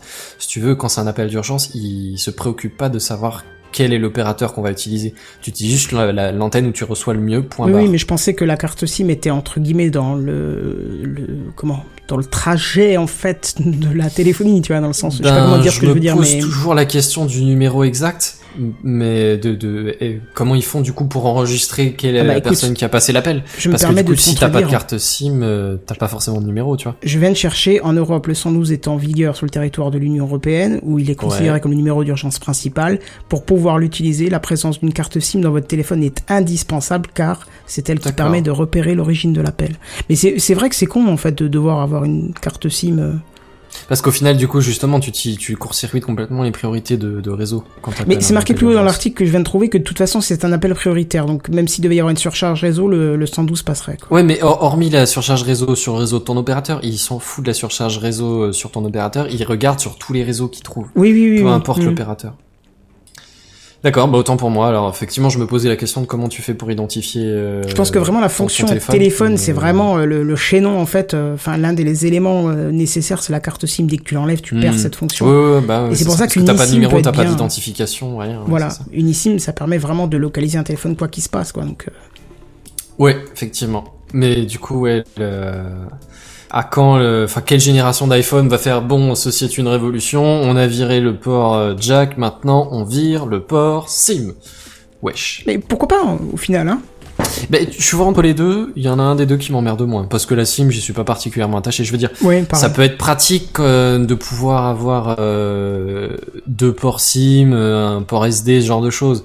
Après, moi, pour être honnête, ça fait euh, depuis mon précédent téléphone que j'ai pas besoin de carte SIM parce que là, j'ai euh, de carte SD parce que j'ai largement assez de place. Et euh, bon, euh, eSIM ou SIM, pour ce que ça me changerait, je vais être honnête. euh, Mais je vais, bon, je vais être honnête Voilà. aussi. euh, la première fois et la dernière fois que je vois une carte SIM dans sa vie, c'est au moment où je la mets dans le tel et au moment où je la sors pour la jeter, quoi. Pour en mettre une autre parce que le format a changé ou voilà. Mais Bah ouais, il y Et a. en il y plus, a le numéro est ça, transféré, donc preuve que ça n'a aucun intérêt. Ouais, c'est quoi. ça. Moi, j'ai encore le numéro de ma MobiCard d'il y a Bah pareil. quelques années. Pareil, exactement. Mon numéro a, il Deux, doit avoir trois. 20 ans. Un truc comme ça. Je l'ai jamais changé depuis euh, que je suis Ouais, ado, mais quoi. maintenant, je sais même pas s'ils font encore des 06, je sais même pas s'ils sont pas euh, des Si, 06. ouais, des 07. Non, Ouais, non, mais- non, non, les mais- 06, c'est sûr et certain qu'il y en a plus, mais Ouais, non, mais euh, si, il, il les transfère, tu vois. Quand il y en a un qui ferme son abonnement et qu'il a un nouveau numéro, bah, le 06 peut être transféré à quelqu'un d'autre et ainsi de suite. C'est comme les IP, tu vois, c'est, y a de la place, on le prend, quoi. hmm. Ouais, c'est vrai que c'est une bonne remarque, mais je serais curieux de savoir s'il reste encore beaucoup de 0,7, tu vois, et de 0,6 à Alors, réutiliser comme ça. Seven nous dit deux choses intéressantes. SIM physique, euh, coûteux, fragile, facilement perdable, li- limité techniquement pour des usages avancés. La SIM est dépassée, carrément d'accord, puisque en fait elle ne sert plus qu'à faire de la téléphonie. Tout ce qui est stockage de contacts se fait dans le téléphone. On peut rien stocker dedans euh, à parler. Oui, même t'es limité en termes de stockage, t'es Ouais, limité voilà, à un certain nombre de pas grand chose de contacts et t'as pas, t'as genre nom et numéro point barre, quoi. Voilà, et puis maintenant, de toute façon, avec les synchronisations de comptes, je veux dire, moi, quand je Ouais, change à voilà, téléphone, ça prend question. 10 secondes, je rentre mes identifiants et t'as tout qui redescend. Contact, rendez-vous, appli, euh, ce que tu veux, quoi. Ouais, Toutes Hmm. les données perso, tout redescend, c'est c'est un régal. Et il dit, j'adore le pic de Bazen sur le coup du port jack. Mais euh, c'est tout à fait justifié parce que c'est une honte d'avoir Bah, enlevé Fort le port Jack, ouais, je mettons que hein. c'est c'est une question de, de philosophie, d'avis, mais moi je suis pas fan du fait on te force la main parce qu'on a décidé. Ouais, j'aime pas. non Après, voilà, c'est- c'est mettons une question de, de philosophie ou de, de quoi que ce soit. Mais pour le coup, s'ils font la même chose sur le- l'eSIM dans la génération d'un an ou deux, bah je ferai pas un scandale parce que bah ça me choquera pas. Quoi. Ouais, tu, en fait, c'est pas quelque chose de manipulable la SIM, donc tu, tu manipules jamais, donc c'est pour ça que c'est Ouais, pas un puis problème. c'est si pas elle quelque chose. Ouais, c'est ça. Ouais, c'est Le c'est un c'est truc que tu utilises rarement. quoi. À moins que ton téléphone soit HS un coup, euh, que du coup tu remettes un téléphone de remplacement, que tu le ramènes du, du SAV. Allez, voilà, tu vas, tu vas, tu vas la sortir trois fois dans la vie de ton téléphone, quoi. Hmm. Mais, euh, mais a priori, ouais, tu vas pas trop y toucher. quoi. Enfin bref. Ça, c'était du coup sur mon petit côté eSIM. Et alors après, je vous ouvrirai un petit point espace Elon Musk. Ah J'allais dire, tu vas nous réveiller JNBR. Quand même, Coca, pas, on n'allait pas y couper. Euh, allez, pour se chauffer, euh, la NASA a balancé le plus puissant laser au monde dans l'espace. Laser. Ah bon? Euh, il me semble que c'était la semaine dernière, du coup, on a peut-être raté ça, euh, mais euh, mais disons qu'on l'a pas raté grand chose. Dans une fusée Delta 2, on a envoyé le Ice Cloud on Land Elevation Satellite, avec dessus le plus gros laser euh, qui sert en gros à faire de la cartographie euh, de, de glaciers. Zéro destruction de planète ou... Non, non, ouais, ça, ah, je t'avouerais, ça m'a un peu déçu. Ils m'ont dit le plus Bah gros oui. laser. Je me suis dit, ça, y est, ils vont relancer une guerre froide, ils vont faire du tir au missile, tu vois. et, euh, on va rigoler un peu, tu vois. Non, ils vont faire des feux d'artifice, mais taille, de taille USA, tu vois. quoi, voilà. C'est ça, ils vont faire les choses bien. Non, en fait, non, c'est pour cartographier euh, le réchauffement climatique. C'est moins joisse, tu vois. C'est pour ça que je vous ai dit plus ou moins quand on parle de, de, de joisse de c'est plus ou moins. Mais c'est quand même assez impressionnant parce que au final, leur marge d'erreur, c'est quelque chose comme la taille d'un crayon. Oh Pas, pas en longueur, en largeur, en diamètre. C'est 4 mm. Ah ouais, ça va quoi. Ah, tu dis, bon, allez, un gros laser pour faire joujou, c'est bien sympa. 4 mm de, de, de l'espace. Le, le machin se balade à, je sais plus quelle est sa... Ouh, euh, oui, 460 km d'altitude en moyenne, hein, donc euh, vaguement un poil plus que, que l'ISS, qui est à 400 si je dis pas de bêtises. Dans les eaux là. Et, euh, et du coup, tu te dis de là-haut, les, les mecs ils récupèrent. Bon, après, je pense que ça doit pas être la même orbite. À mon avis, c'est plus une orbite euh, nord-sud. Géostationnaire? Non, nord-sud. Nord-sud. Pas, pas du tout gé- Euh, géostationnaire. Il a été, lan- elle a été lancée d'où la, la fusée, tu sais Euh, je sais que c'est la NASA qui l'a lancé. Alors je saurais pas t'assurer. C'est vrai que du coup, si tu sais d'où tu l'as lancé, tu sais où c'est Bah, Tu peux, il y a des bases qui sont privilégiées pour certaines orbites. Oui, oui, bah, forcément, c'est sur la Floride si c'est pour partir en orbite euh, classique, euh, vers, euh, dans, dans le sens de rotation de la planète. Et sinon, c'est plus euh, en, en Californie. Ouais, exact. Mais euh, mais je t'avouerai que non, j'ai pas, là je le vois pas tout de suite. D'accord. Attends voir que je vérifie. Ça, vu que c'est pour étudier la fonte des glaces, ça, ça me paraît assez logique que ce soit dans une orbite nord-sud, quoi. Je pense que c'est des fanas de, du mesurage de tout. Je pense que ça doit être le genre de type qui ont développé ça, qui vont chez Ikea, si, si, en en papier et qui mesurent tout. Il, il- ça, ça a décollé en Californie. Californie, Donc je pense vraiment que c'est, pour ça. Mm, ouais, Ça serait cohérent avec à peu près tout le reste. absolument. Euh, ouais, donc ouais, c'est l'idée, c'est de cartographier l'évolution de la glace, donc euh, c'est, un outil plutôt utile parce qu'apparemment ça fait quelque chose comme 5, 5 ou 10 ans que le précédent euh, a été euh, a été récupéré. Oui, 2010, que, que le précédent a été euh, truc, et depuis donc on a plus trop d'infos, et comme tu dis, les Américains ils sont fans d'avoir euh, les stats sur leur délire. Enfin bon bref, c'est, c'est pas une mauvaise chose qu'on, qu'on surveille ça de plus près, peut-être qu'on pourra en tirer des observations, enfin on va pouvoir... euh, Exactement. Bien ça raison. peut pas faire de mal. Voilà. Ou alors, au pire, on tire sur un ou deux On missiles. tire euh, sur le glacier, au on 14 accélère la fonte, enfin, et plouf Enfin bref, Putain. C'est ça. Mais moi, je reste quand même sur euh, sur la précision du truc. euh, Bah ouais, c'est une ouf. précision de 4 mm, enfin ça C'est trouve incroyable. euh, C'est incroyable. à cette altitude et à ce machin-là, quoi. Ah la vache. Moi, 4 mm, c'est ma précision quand je fais quand je fais de la menuiserie, tu vois. Je dis, ah, c'est Tu pas un cheval peur. près, tu vois. Tu pensais à quoi. Bah, j'ai mis à côté, c'est bon, quoi. Ça déborde, ça déborde. Oh. C'est ça. Enfin bon, bref, ça c'était l'introduction, mais on va quand même aborder le, le, le- le plus, le plus sujet du sujet, notre Elon Musk préféré. Ah. Ah, Elon Ouais. Musk. Ce que je te propose, euh, JNB, moi je fais un petit sujet sur, euh, sur vite fait juste euh, Tesla. Ouais. Et parce que j'ai vu un titre qui m'a bien parlé, alors euh, je, je vais, je vais juste le, le citer tel quel, c'est Numérama. J'ai vu après un enfer de production. Pour rappel, euh, il y a eu pendant des mois et des mois la bataille pour que Tesla arrive à produire euh, 4000 ou 5000, je sais plus quel était l'objectif. 5000 euh, Tesla Model 3, les, les- la, la série classique, celui qui veut que tout le vraiment monde attend. Voilà, c'est ça. Euh, où l'objectif c'était d'en sortir kebabs. 5000 par... Euh... bon, ils sont déjà vendus comme des pipins. Et l'objectif c'était d'en sortir 5000 par semaine. Et euh, bah du coup ça a été un enfer de production selon Elon Musk, mais euh, mais, enfin ça- tout le monde peut reconnaître qui- qu'ils ont galéré à l'atteindre cet objectif. Et maintenant qu'ils l'ont, le problème c'est qu'ils sont dans un enfer logistique. Ils arrivent pas à balancer les voitures, elles restent euh, dans des énormes parkings, tu vois, à la sortie des boîtes. Et j'ai envie de te dire, Ah, oui, si t'es déjà passé pas loin d'une usine qui fabrique des bagnoles, peu importe la marque, hein, tu vois qu'il y a des garages, euh, enfin des parkings énormes Et de J'ai ça bagnoles. près de chez moi, c'est assez hallucinant. Faudrait que j'aille faire voler Ouais, le il y en a pas drone mal une fois. C'est vrai que j'ai pas Ah pensé, oui. ça peut être vachement esthétique. Un Je sais dimanche. pas si t'as le droit de te balader comme ça en drone, Bah, dessus, oui. parce que c'est quand même un Non, territoire de toute façon, t'as pas le droit du tout euh, en ville, donc euh, qu'est-ce que. Alors, Oui, Hmm, sur un malentendu, ils auront probablement pas de laser pour te tirer dessus. c'est ça. À 4 mm. Peut-être qu'ils auront des fusils à pompe, mais est-ce qu'ils vont prendre le risque de balancer de la chevrotine sur des voitures neuves? De Euh, faire tomber vous le drone sur avoir, les voiture. Mais après, c'est une zone où il y a souvent des gens peu recommandables qui traînent là-bas, donc faut quand même faire attention. Mais bon, je verrai Bon, peut-être. J'y ai jamais pensé à cet endroit, enfin, j'essaierai peut-être. ouais. Bah, moi je sais où il y en a, c'est vraiment le long de l'autoroute, donc euh, c'est pas si mal fréquenté que ça, quoi, mais c'est impressionnant, parce que tu roules pendant une minute le long du truc, euh, le machin il fait 4 km là, et t'as des bagnoles, des bagnoles, des bagnoles, mais je suis sûr il y a la moitié qui sera jamais vendue, ça, euh, ça- c'est dramatique. Enfin bon bref, tout ça pour dire que après avoir galéré à produire, maintenant ils ont euh, ils ont la production qu'ils souhaitaient atteindre, mais ils galèrent encore à suivre avec la avec la livraison, même si Elon Musk pense que ça va. Après, s'il a pas de place, moi j'ai une place dans mon garage. Hein.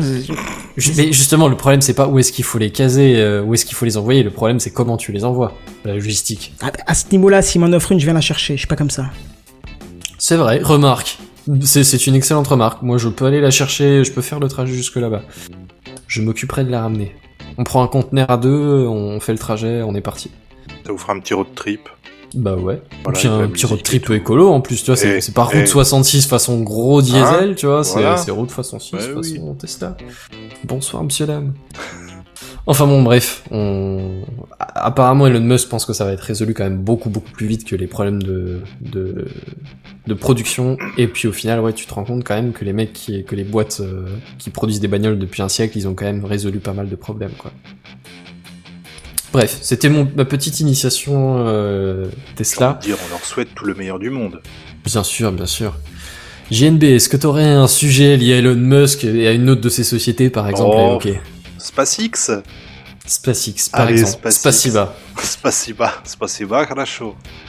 Euh, non, ouais, SpaceX, comme chaque année, eux, ils font toujours. euh, ils ont fait déjà les deux dernières années des petites, euh, des petites keynotes pour parler un petit peu de la BFR. Vous savez, c'est cette, cette grosse fusée interplanétaire qui permettra d'aller partout, partout. Mais déjà, la Big Lune, Mars, ce fucking serait déjà pas rocket. mal.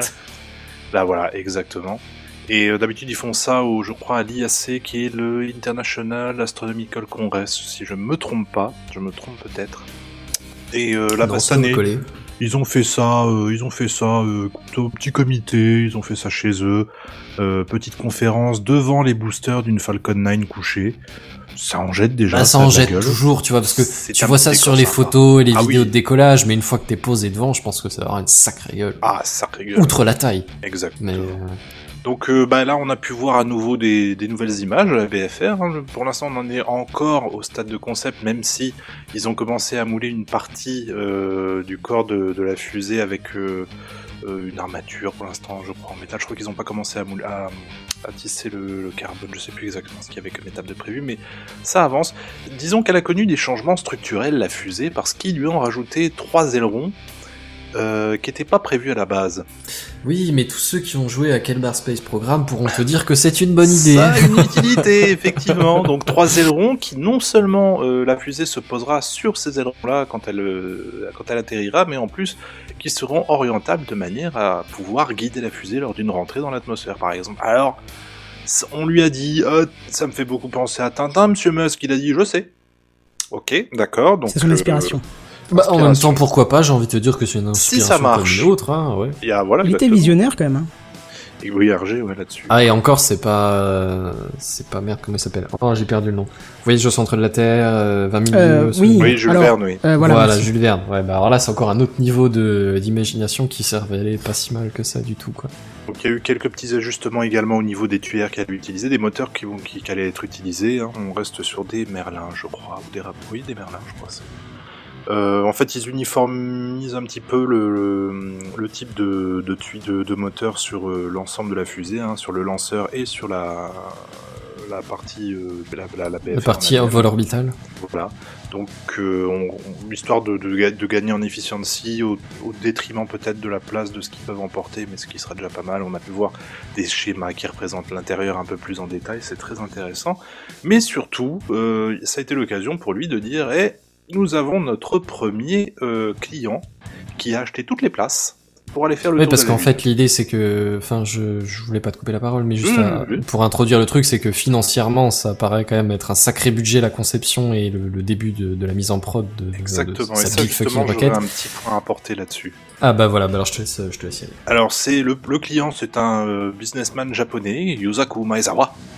Et on lui paye euh, tout notre respect. Non, ça a l'air d'être un, un jeune gars qui a bien réussi, qui a donc payé l'équivalent de 5 milliards de dollars en achetant toutes les places pour aller faire le tour de la Lune à une date qui est pour moi beaucoup trop optimiste pour l'instant, je crois aux alentours de 2022. Euh, c'est pas 5 millions de dollars? 5 milliards, T'es sûr de ton oui monsieur, 5 billions. Parce que sauf erreur de ma part, le- la fortune du mec est à quelque chose comme 2 ou 3 milliards. Voilà, dollars. c'est ce qu'il y a de marqué sur le truc. Sur les deux articles que j'avais lus, c'était 5 milliards. Ah d'accord, ok, autant, bah, autant pour moi. Donc le but pour le, le monsieur japonais, lui, ce qu'il a envie de faire, c'est d'inviter des artistes à bord de cette fusée, histoire de d'ouvrir les yeux du monde un petit peu par différents moyens euh, sur l'espace, euh, frontières de l'infini, tout ça, tout ça.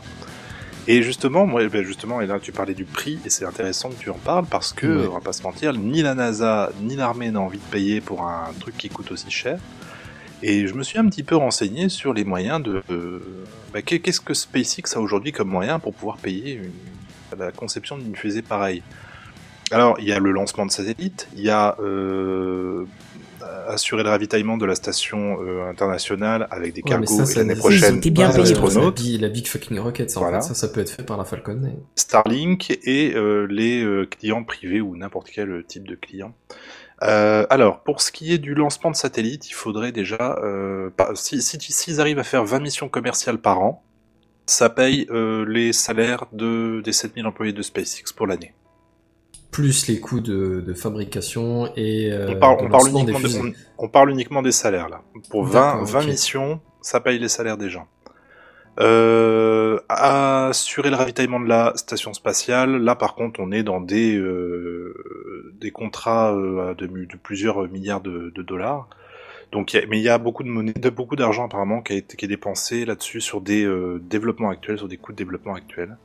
Et puis euh, SpaceX est dans cette position un peu, inconfortable de dire que bah, il va utiliser l'argent de la NASA pour son programme, histoire de devancer la NASA qui a elle-même son propre programme pour faire le, tour de la Lune dans, les dé- débuts des années 2020. Et puis Starlink, bah, pour l'instant, il est, euh, il sera pas profitable avant quelques années, donc ça nous laisse cette option des clients, clients privés, une sorte de crowdfunding finalement, parce que c'est ce qui se passe avec euh, Maezawa. Euh, en payant cet argent-là, il peut permettre à Elon Musk d'au moins financer cette euh, première fusée. S'il y avait plusieurs clients, genre, je sais pas, on va dire une, s'il y avait une dizaine de réservations de ce même type dans les mois, dans les années qui viennent, ça leur permettrait déjà de voir beaucoup plus loin en termes de développement.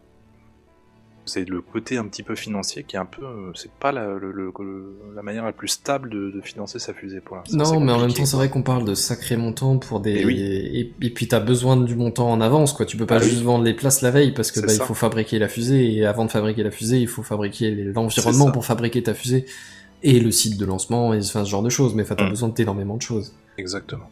Et vu que la taille de la Big Fucking Rocket, c'est un truc qui dépasse tout ce qui a déjà été regarde fait, les bah, photos, elle est magnifique. n'empêche. J'aime beaucoup cette, euh, cette verrière là sur le dessus. hmm. Cette vue, elle est. Enfin, j'ai vraiment hâte que ça se concrétise. J'ai vraiment hâte qu'on voit ça euh, de nos yeux. Voilà, c'est tout. Ben, pour moi. wait and see, quoi. Wait on and tiendra au see. courant. Malheureusement, on peut pas faire autrement. hein. C'est, C'est ça, on verra bien. ce sera comme ça. C'est un peu ça l'idée, ouais. Ah, voilà. Bon, très bien, on va passer à la Très bien, suite. très bien. Ouais, Ah je te repasse la parole, Kenton. Très bien. Ben, on va passer euh, bah, à la news suivante. Et même que tu vois, je râlais sur toi la semaine dernière que tu m'avais pas fourni d'image, hein, tu te rappelles? Oui, je me rappelle. Voilà. Comment l'aurais-je oublié? C'est ma grande faute, ma très ben, grande moi j'ai faute. oublié euh, mon image de cette semaine pour iOS 12. Bon, euh, pour m'excuser, j'ai quand même rajouté ça 10 minutes avant le début de l'émission vu le programme léger qu'on avait. Je voudrais vous faire un petit retour sur l'installation d'iOS 12. On avait discuté avec Buddy la semaine dernière qui m'avait dit oui, la bêta elle est dispo parce qu'elle est sortie lundi, donc moi je l'ai installée un petit peu avant bêta sur mon plus vieux téléphone. Et entre temps, tout s'est mis à jour même sur mon nouveau téléphone. Et euh, enfin les petits plus et les moins, euh, le plus c'est la rapidité. C'est impressionnant Ça, ce que ça a partout, redonné ouais. dans mon iPhone 6 Plus. C'est-à-dire que je l'ai utilisé plusieurs fois pour plein de choses. J'ai essayé de le pousser dans ses retranchements. Euh, je pense que si il n'avait pas été abîmé physiquement puisque la vitre est brisée sur le mien, et que iOS 12 était sorti avant l'iPhone X, je pense que je n'aurais peut-être pas sauté sur l'iPhone X parce que iOS 12 redonne un coup de jeunesse à un téléphone qui a 4 ou 5 ans maintenant. Il faut c'est voir génial. ça. C'est hallucinant.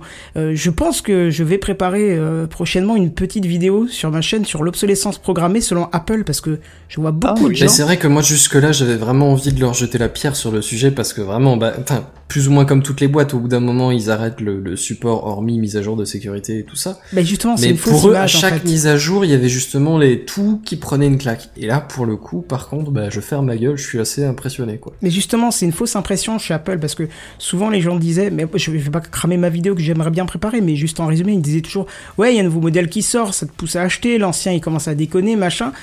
Et justement, euh, le fait ils étaient en retard, ils ont voulu avancer, ils ont sorti plein de nouvelles fonctions, donc du coup, ils ont un peu fait ça très vite et donc mis leur propre bâton dans les roues. Et à un moment, ils se sont dit, bon, alors on va arrêter de faire des nouveautés et on va travailler sur ce qu'on a déjà en place et le mettre euh, correctement en place. Et du coup, euh, bah, ils ont fait Arrêtez de bricoler des trucs et de perdre des perfs à gauche à droite. Ils sont revenus entièrement sur la gestion du système et ça se sent vraiment euh, sur tout, quoi. Chargement de pages, euh, chargement d'applications, un peu moins, puisque après c'est l'application elle-même qui, qui gère son chargement, mais sur toutes les applications Apple. Le truc qui me fait halluciner complètement, c'est effectivement, Buddy l'avait souligné la semaine dernière, mais maintenant je l'ai vu, même sur l'iPhone X, il y a un gain de puissance, c'est sur l'ouverture de l'appareil photo. faut savoir que sur l'iPhone X, c'est assez rapide, c'est allez, euh, pas instantané, mais pratiquement, comme sur tous les, pho- tous les téléphones, tu mets Mhm. quoi, allez, je sais pas, 150 millisecondes, 200 millisecondes, euh, on va dire ça, tu vois. Et ben là, c'est, c'est, t'as l'impression qu'en fait, le fait d'appuyer sur le bouton, c'était déjà ouvert, mais qui fait juste afficher la page qui était déjà ouverte derrière, tu vois. Et il le fait aussi sur l'iPhone 6 Plus, c'est hallucinant. C'est-à-dire qu'on dirait que, parce que, en général, quand t'appuies sur le bouton de l'appareil photo, tu sens qu'il lance l'appli et que, entre guillemets, le capteur se met en route. Tu vois, tu sens ça Ouais. en fait. Ben là, t'as l'impression que c'était déjà allumé et qu'il l'affiche en fait. Donc euh, c'est assez hallucinant. Je sais pas comment ils ont fait pour faire ça, surtout sur un téléphone qui a 4 ans maintenant, mais c'est tout bonnement hallucinant la rapidité. Point négatif, tout, tout, euh, il faut quand même le dire, euh, je trouve que la gestion des photos dans les messages, dans iMessage, je trouve que c'est moins bien. Ils ont changé un petit peu le- l'ergonomie.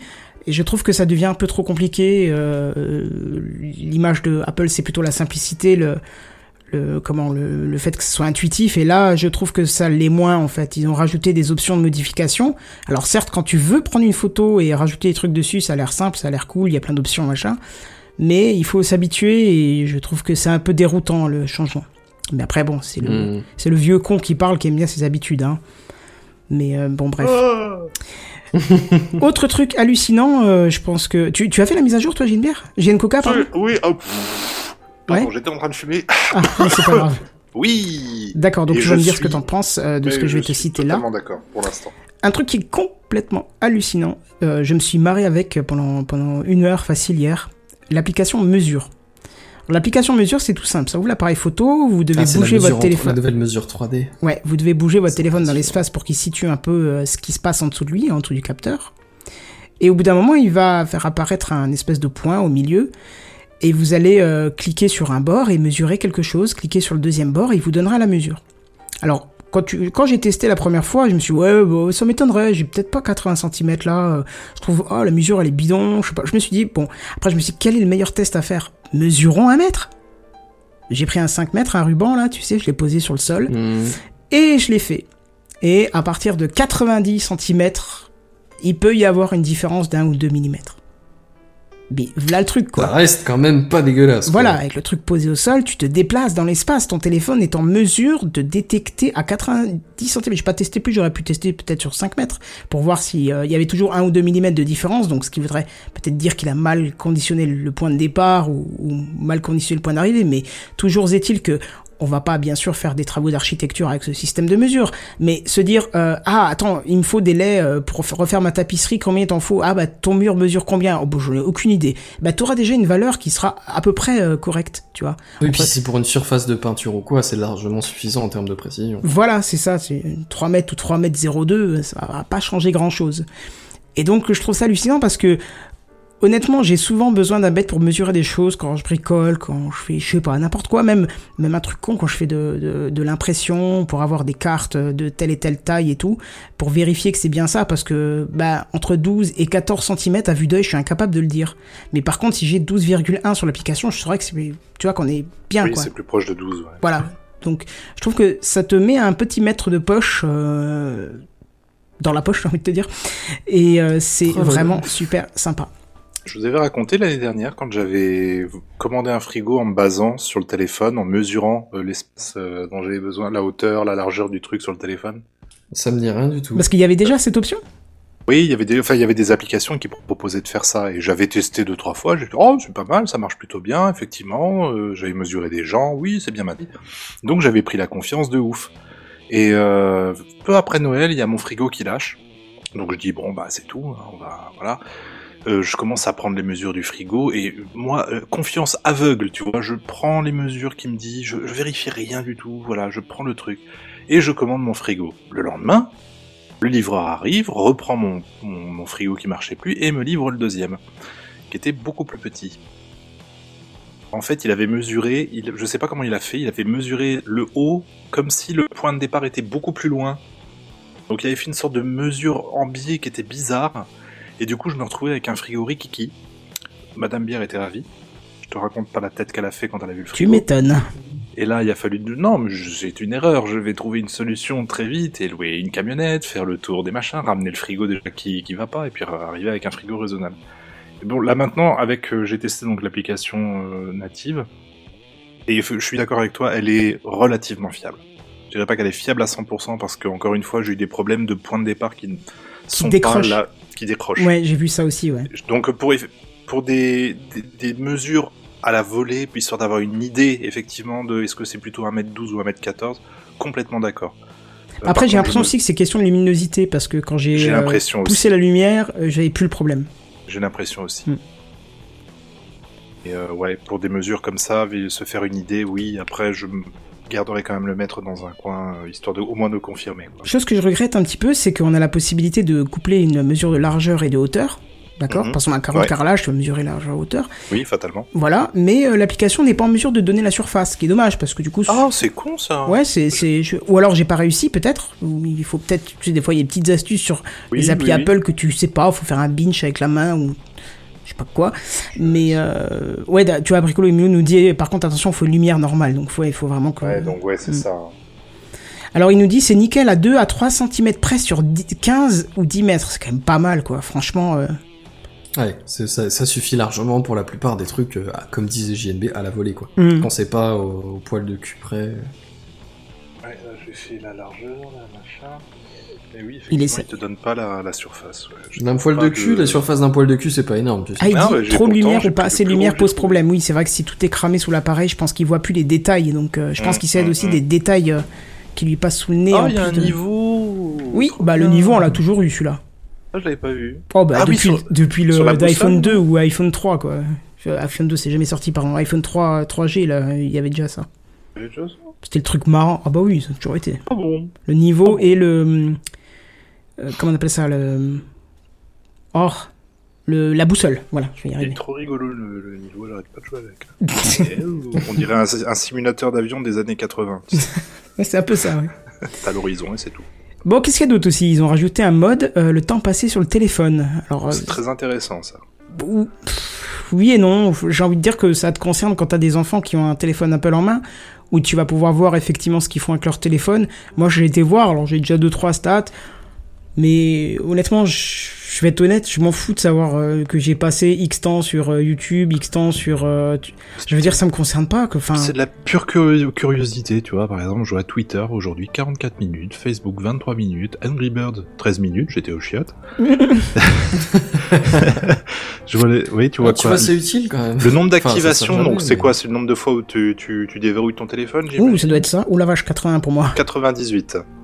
Maximum d'acti- d'activation entre 16 et 17, ouais, là j'avais la flemme. Bah, le max, c'est entre 11 et 12, 18. C'est quand j'ai bossé à distance. Tu vois, j'ai constamment des messages et tout. Ouais, ouais, c'est. Et notification 91, 48 sur Slack, puisqu'aujourd'hui il y a eu pas mal de blabla. On a un Slack, hein, venez. Bah, je les ai pas toutes alors parce que j'en ai que 21 et pourtant on est sur le même Slack. Ah mais moi tu vois par 21 exemple sur le. Slack je- j'ai mon téléphone a notifié une fois deux fois je, je me suis dit oh ça ça va commencer à être une longue conversation ça va me faire chier Je j'essaie de bosser snooze allez hop puis quand je suis sorti de snooze c'est ouais vous avez raté 45 nouveaux messages ah, Yeah. voilà, j'ai bien fait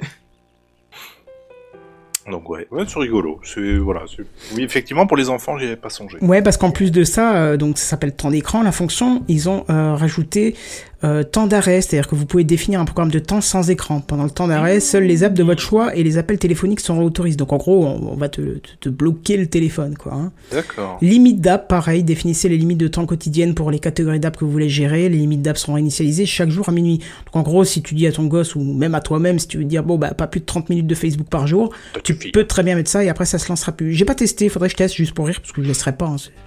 J'ai pas envie de me limiter moi-même, je trouve ça un petit peu c'est de l'autoflagellation. tu t'énerves contre toi-même. Ah Euh, toujours autorisé, tu peux choisir les apps qui bypass tout ça, hein, histoire de toutes les autoriser. Et euh, restrictions relatives au contenu et à la confidentialité, c'est-à-dire que tu peux bloquer euh, vraiment euh, tout ce que le téléphone peut communiquer à des services ou des applications, genre ser- service de location, compte à calendrier, rappel, photo, partage ma position, partage Bluetooth, microphone, reconnaissance vocale, publicité, médias, modification de code, enfin tout ça, tu peux tout bloquer et euh, ça ne communique plus rien à rien. Donc euh, voilà. C'est intéressant. Euh, utiliser le code de ton écran, ouais, tu peux mettre un code justement parce que sinon ce serait trop drôle. Tu peux même le mettre pour euh, c'est un compte familial. après il y a quand même plein de ces trucs là qui existent quand même déjà sur Android depuis quelques années hein. Oui, mais sur iOS, tu sais, le, le, le, le système est fermé, donc tu peux pas mettre d'appli qui Ouais. le fait. Donc là, ils sont obligés ouais. de l'intégrer directement à l'OS. Donc euh, Hmm. euh, voilà. Qu'est-ce que j'avais d'autre? Euh, Le mode détaillé de la gestion de la batterie, ça on en avait déjà parlé, hein, puisqu'ils se sont pris un shitstorm euh, concernant la batterie qui euh, se mettait en mode, enfin le téléphone se mettait en mode moins violent en calcul pour économiser la, la vie de la batterie parce qu'elle était trop faible. Là, tu peux aller directement dedans. Il t'indique la capacité de la batterie et pas le niveau. Hein, C'est-à-dire, en gros, son état. Moi, je suis à 96% au bout de presque un an. Ouais, un truc comme ça. Non, un an, euh, euh, huit mois, pardon. Euh, et puis après, ils te disent que les applis consomment et ainsi de suite. Tu vois ton activité. Pareil, c'est un petit peu comme temps d'écran, sauf que là, c'est basé sur la consommation de batterie. Tu vois les, Mmh. les applications qui sont énergivores, comme Twitter par exemple, qui est énormément énergivore. Euh, Qu'est-ce qu'on a d'autre? Écran d'accueil, 4%, c'est étonnant quand même, tu vois. L'écran d'accueil qui consomme pas mal, ce genre de choses. Bref, et euh, dernière chose que vraiment j'ai pu noter, qui est vraiment très appréciable, c'est la gestion des notifications groupées. C'est-à-dire que maintenant, euh, tout ce qui est Slack va venir euh, s'empiler, on va dire, tout ce qui est WhatsApp, Twitter, tout ça va s'empiler. Et euh, vous avez aussi la possibilité, et ça, ça te ferait super plaisir, euh, Benzen, c'est en, en faisant un, un, euh, comment, un slide sur la, sur la notification, tu as un menu qui te permet de la gérer. Tu peux dire que tu peux la distribuer en silence, la désactiver, la régler en silencieux pour X temps, euh, et, Et, ça, de vous suite. tu pouvez vois. pas le faire en cliquant juste dessus sur la petite flèche. Enfin, je, je- sais que sur Android, si tu veux, à gauche de la notif, euh, disons quand, quand tu fais dérouler, je vais recommencer. Sur Android, disons que t'as ton menu en haut, t'as ta liste en haut, là où t'aurais la coche sur euh, sur le, dernier euh, iPhone. Et, euh, et quand tu déroules ce truc-là, t'as du coup la liste de tes notifications qui se, qui se résumait juste à des icônes avant, qui maintenant se détaillent une par ligne, si tu veux. Et à gauche de cette ligne, t'as donc une petite coche. Et si tu cliques dessus, t'as le détail des, des, notifs. Tu peux, genre, si c'est un message, tu peux, genre, snooze, ou, enfin, j'en sais rien, si c'est une alarme, enfin, tu, tu, tu peux plus ou moins interagir avec tout de suite. Et c'est ce genre de choses là que t'as, du coup? Mm, Ouais, c'est ça, mais nous, on n'avait pas. euh, Enfin, c'était pas encore intégré. Par contre, j'ai mis un truc. Après, euh, t'as peut-être plus d'options aussi, hein, c'est pas. Oui, c'est ça. Euh, par contre, je l'ai mis, j'ai mis un truc en silence, j'arrive pas à le désactiver, ce qui est, je sais pas comment faire, c'est con parce que c'est un truc important en plus. Bah, tu dois pouvoir, euh, tu dois pouvoir regarder ça dans les paramètres de ton téléphone. Tu dois bien avoir quelque part la liste des applis que t'as silence. Ouais, ça doit être ça, mais je, je le trouve pas, ça fait peur. Maman, reviens, laisse-moi les activations. Distribuer en silence. Non, comment je fais C'est foutu, c'est cassé, j'ai tout foutu en l'air. On dirait une personne âgée avec le téléphone. Oh, j'ai cliqué sur un truc, je sais pas Ah, ce qui c'est s'est bon. passé, J'ai c'est double cassé. cliqué Ça y est, c'est bon, j'ai réussi. Ça fait peur. Bref. On est sauvé. 36-15 à pleu. Bref, non, c'est effectivement, il y a, c'est, on est clair, clair et net. Hein, je, je reviens pas là-dessus. C'est des choses qui étaient déjà présentes sur euh, Android, mais comme ça touchait au système, on pouvait pas l'intégrer facilement. Ouais, non, je dis pas, je dis pas que tout était pareil sur Android était mieux. Je veux dire, on va pas, euh, on va pas lancer non, ce débat non, à la con, ça sert à rien, mais ouais, du coup, pour le coup, c'est pas mal que vous les ayez, quoi. Mm. Si ça se trouve, vous avez même des trucs en plus, hein, c'est pas impossible. Comme c'est justement géré par l'OS, il y a peut-être des fonctionnalités en plus que nous, Mm. les applis de base ont pas. Bref, voilà, sur le- les premiers retours d'iOS 12, je pense que j'aurai l'occasion de tester euh, encore d'autres choses euh, par la suite. Vraiment, l'application mesure qui m'a scotché, et puis euh, les notifications. Et, Mais la rapidité. Ouais, la rapidité, c'est hallucinant. Sur les vieux téléphones, c'est là où, où tu vois le, le plus la différence. Sur, sur le tout dernier l'iPhone X, j'ai pas remarqué tant que ça, tu sens un peu, mais c'est pas non plus. Voilà. Mais sur l'iPhone 6 Plus, qui saccadait des fois même en tournant Ouais. les pages, euh, là, c'est tout est tellement fluide que t'as l'impression que le téléphone est tout neuf. Donc, euh, On respire. j'espère qu'ils feront pareil pour, euh, pour euh, macOS. Qui euh, Ah semble- oui, c'est un petit peu alourdi oui. aussi euh, ces derniers temps. Hum, hum, hum. Et ben voilà, on va passer, euh, on va passer au coup de cœur de la semaine puisque j'ai un, coup truc à vous présenter qui on va vous gâtés. tourner la tête. Non, c'est pas ça, c'est coup de cœur.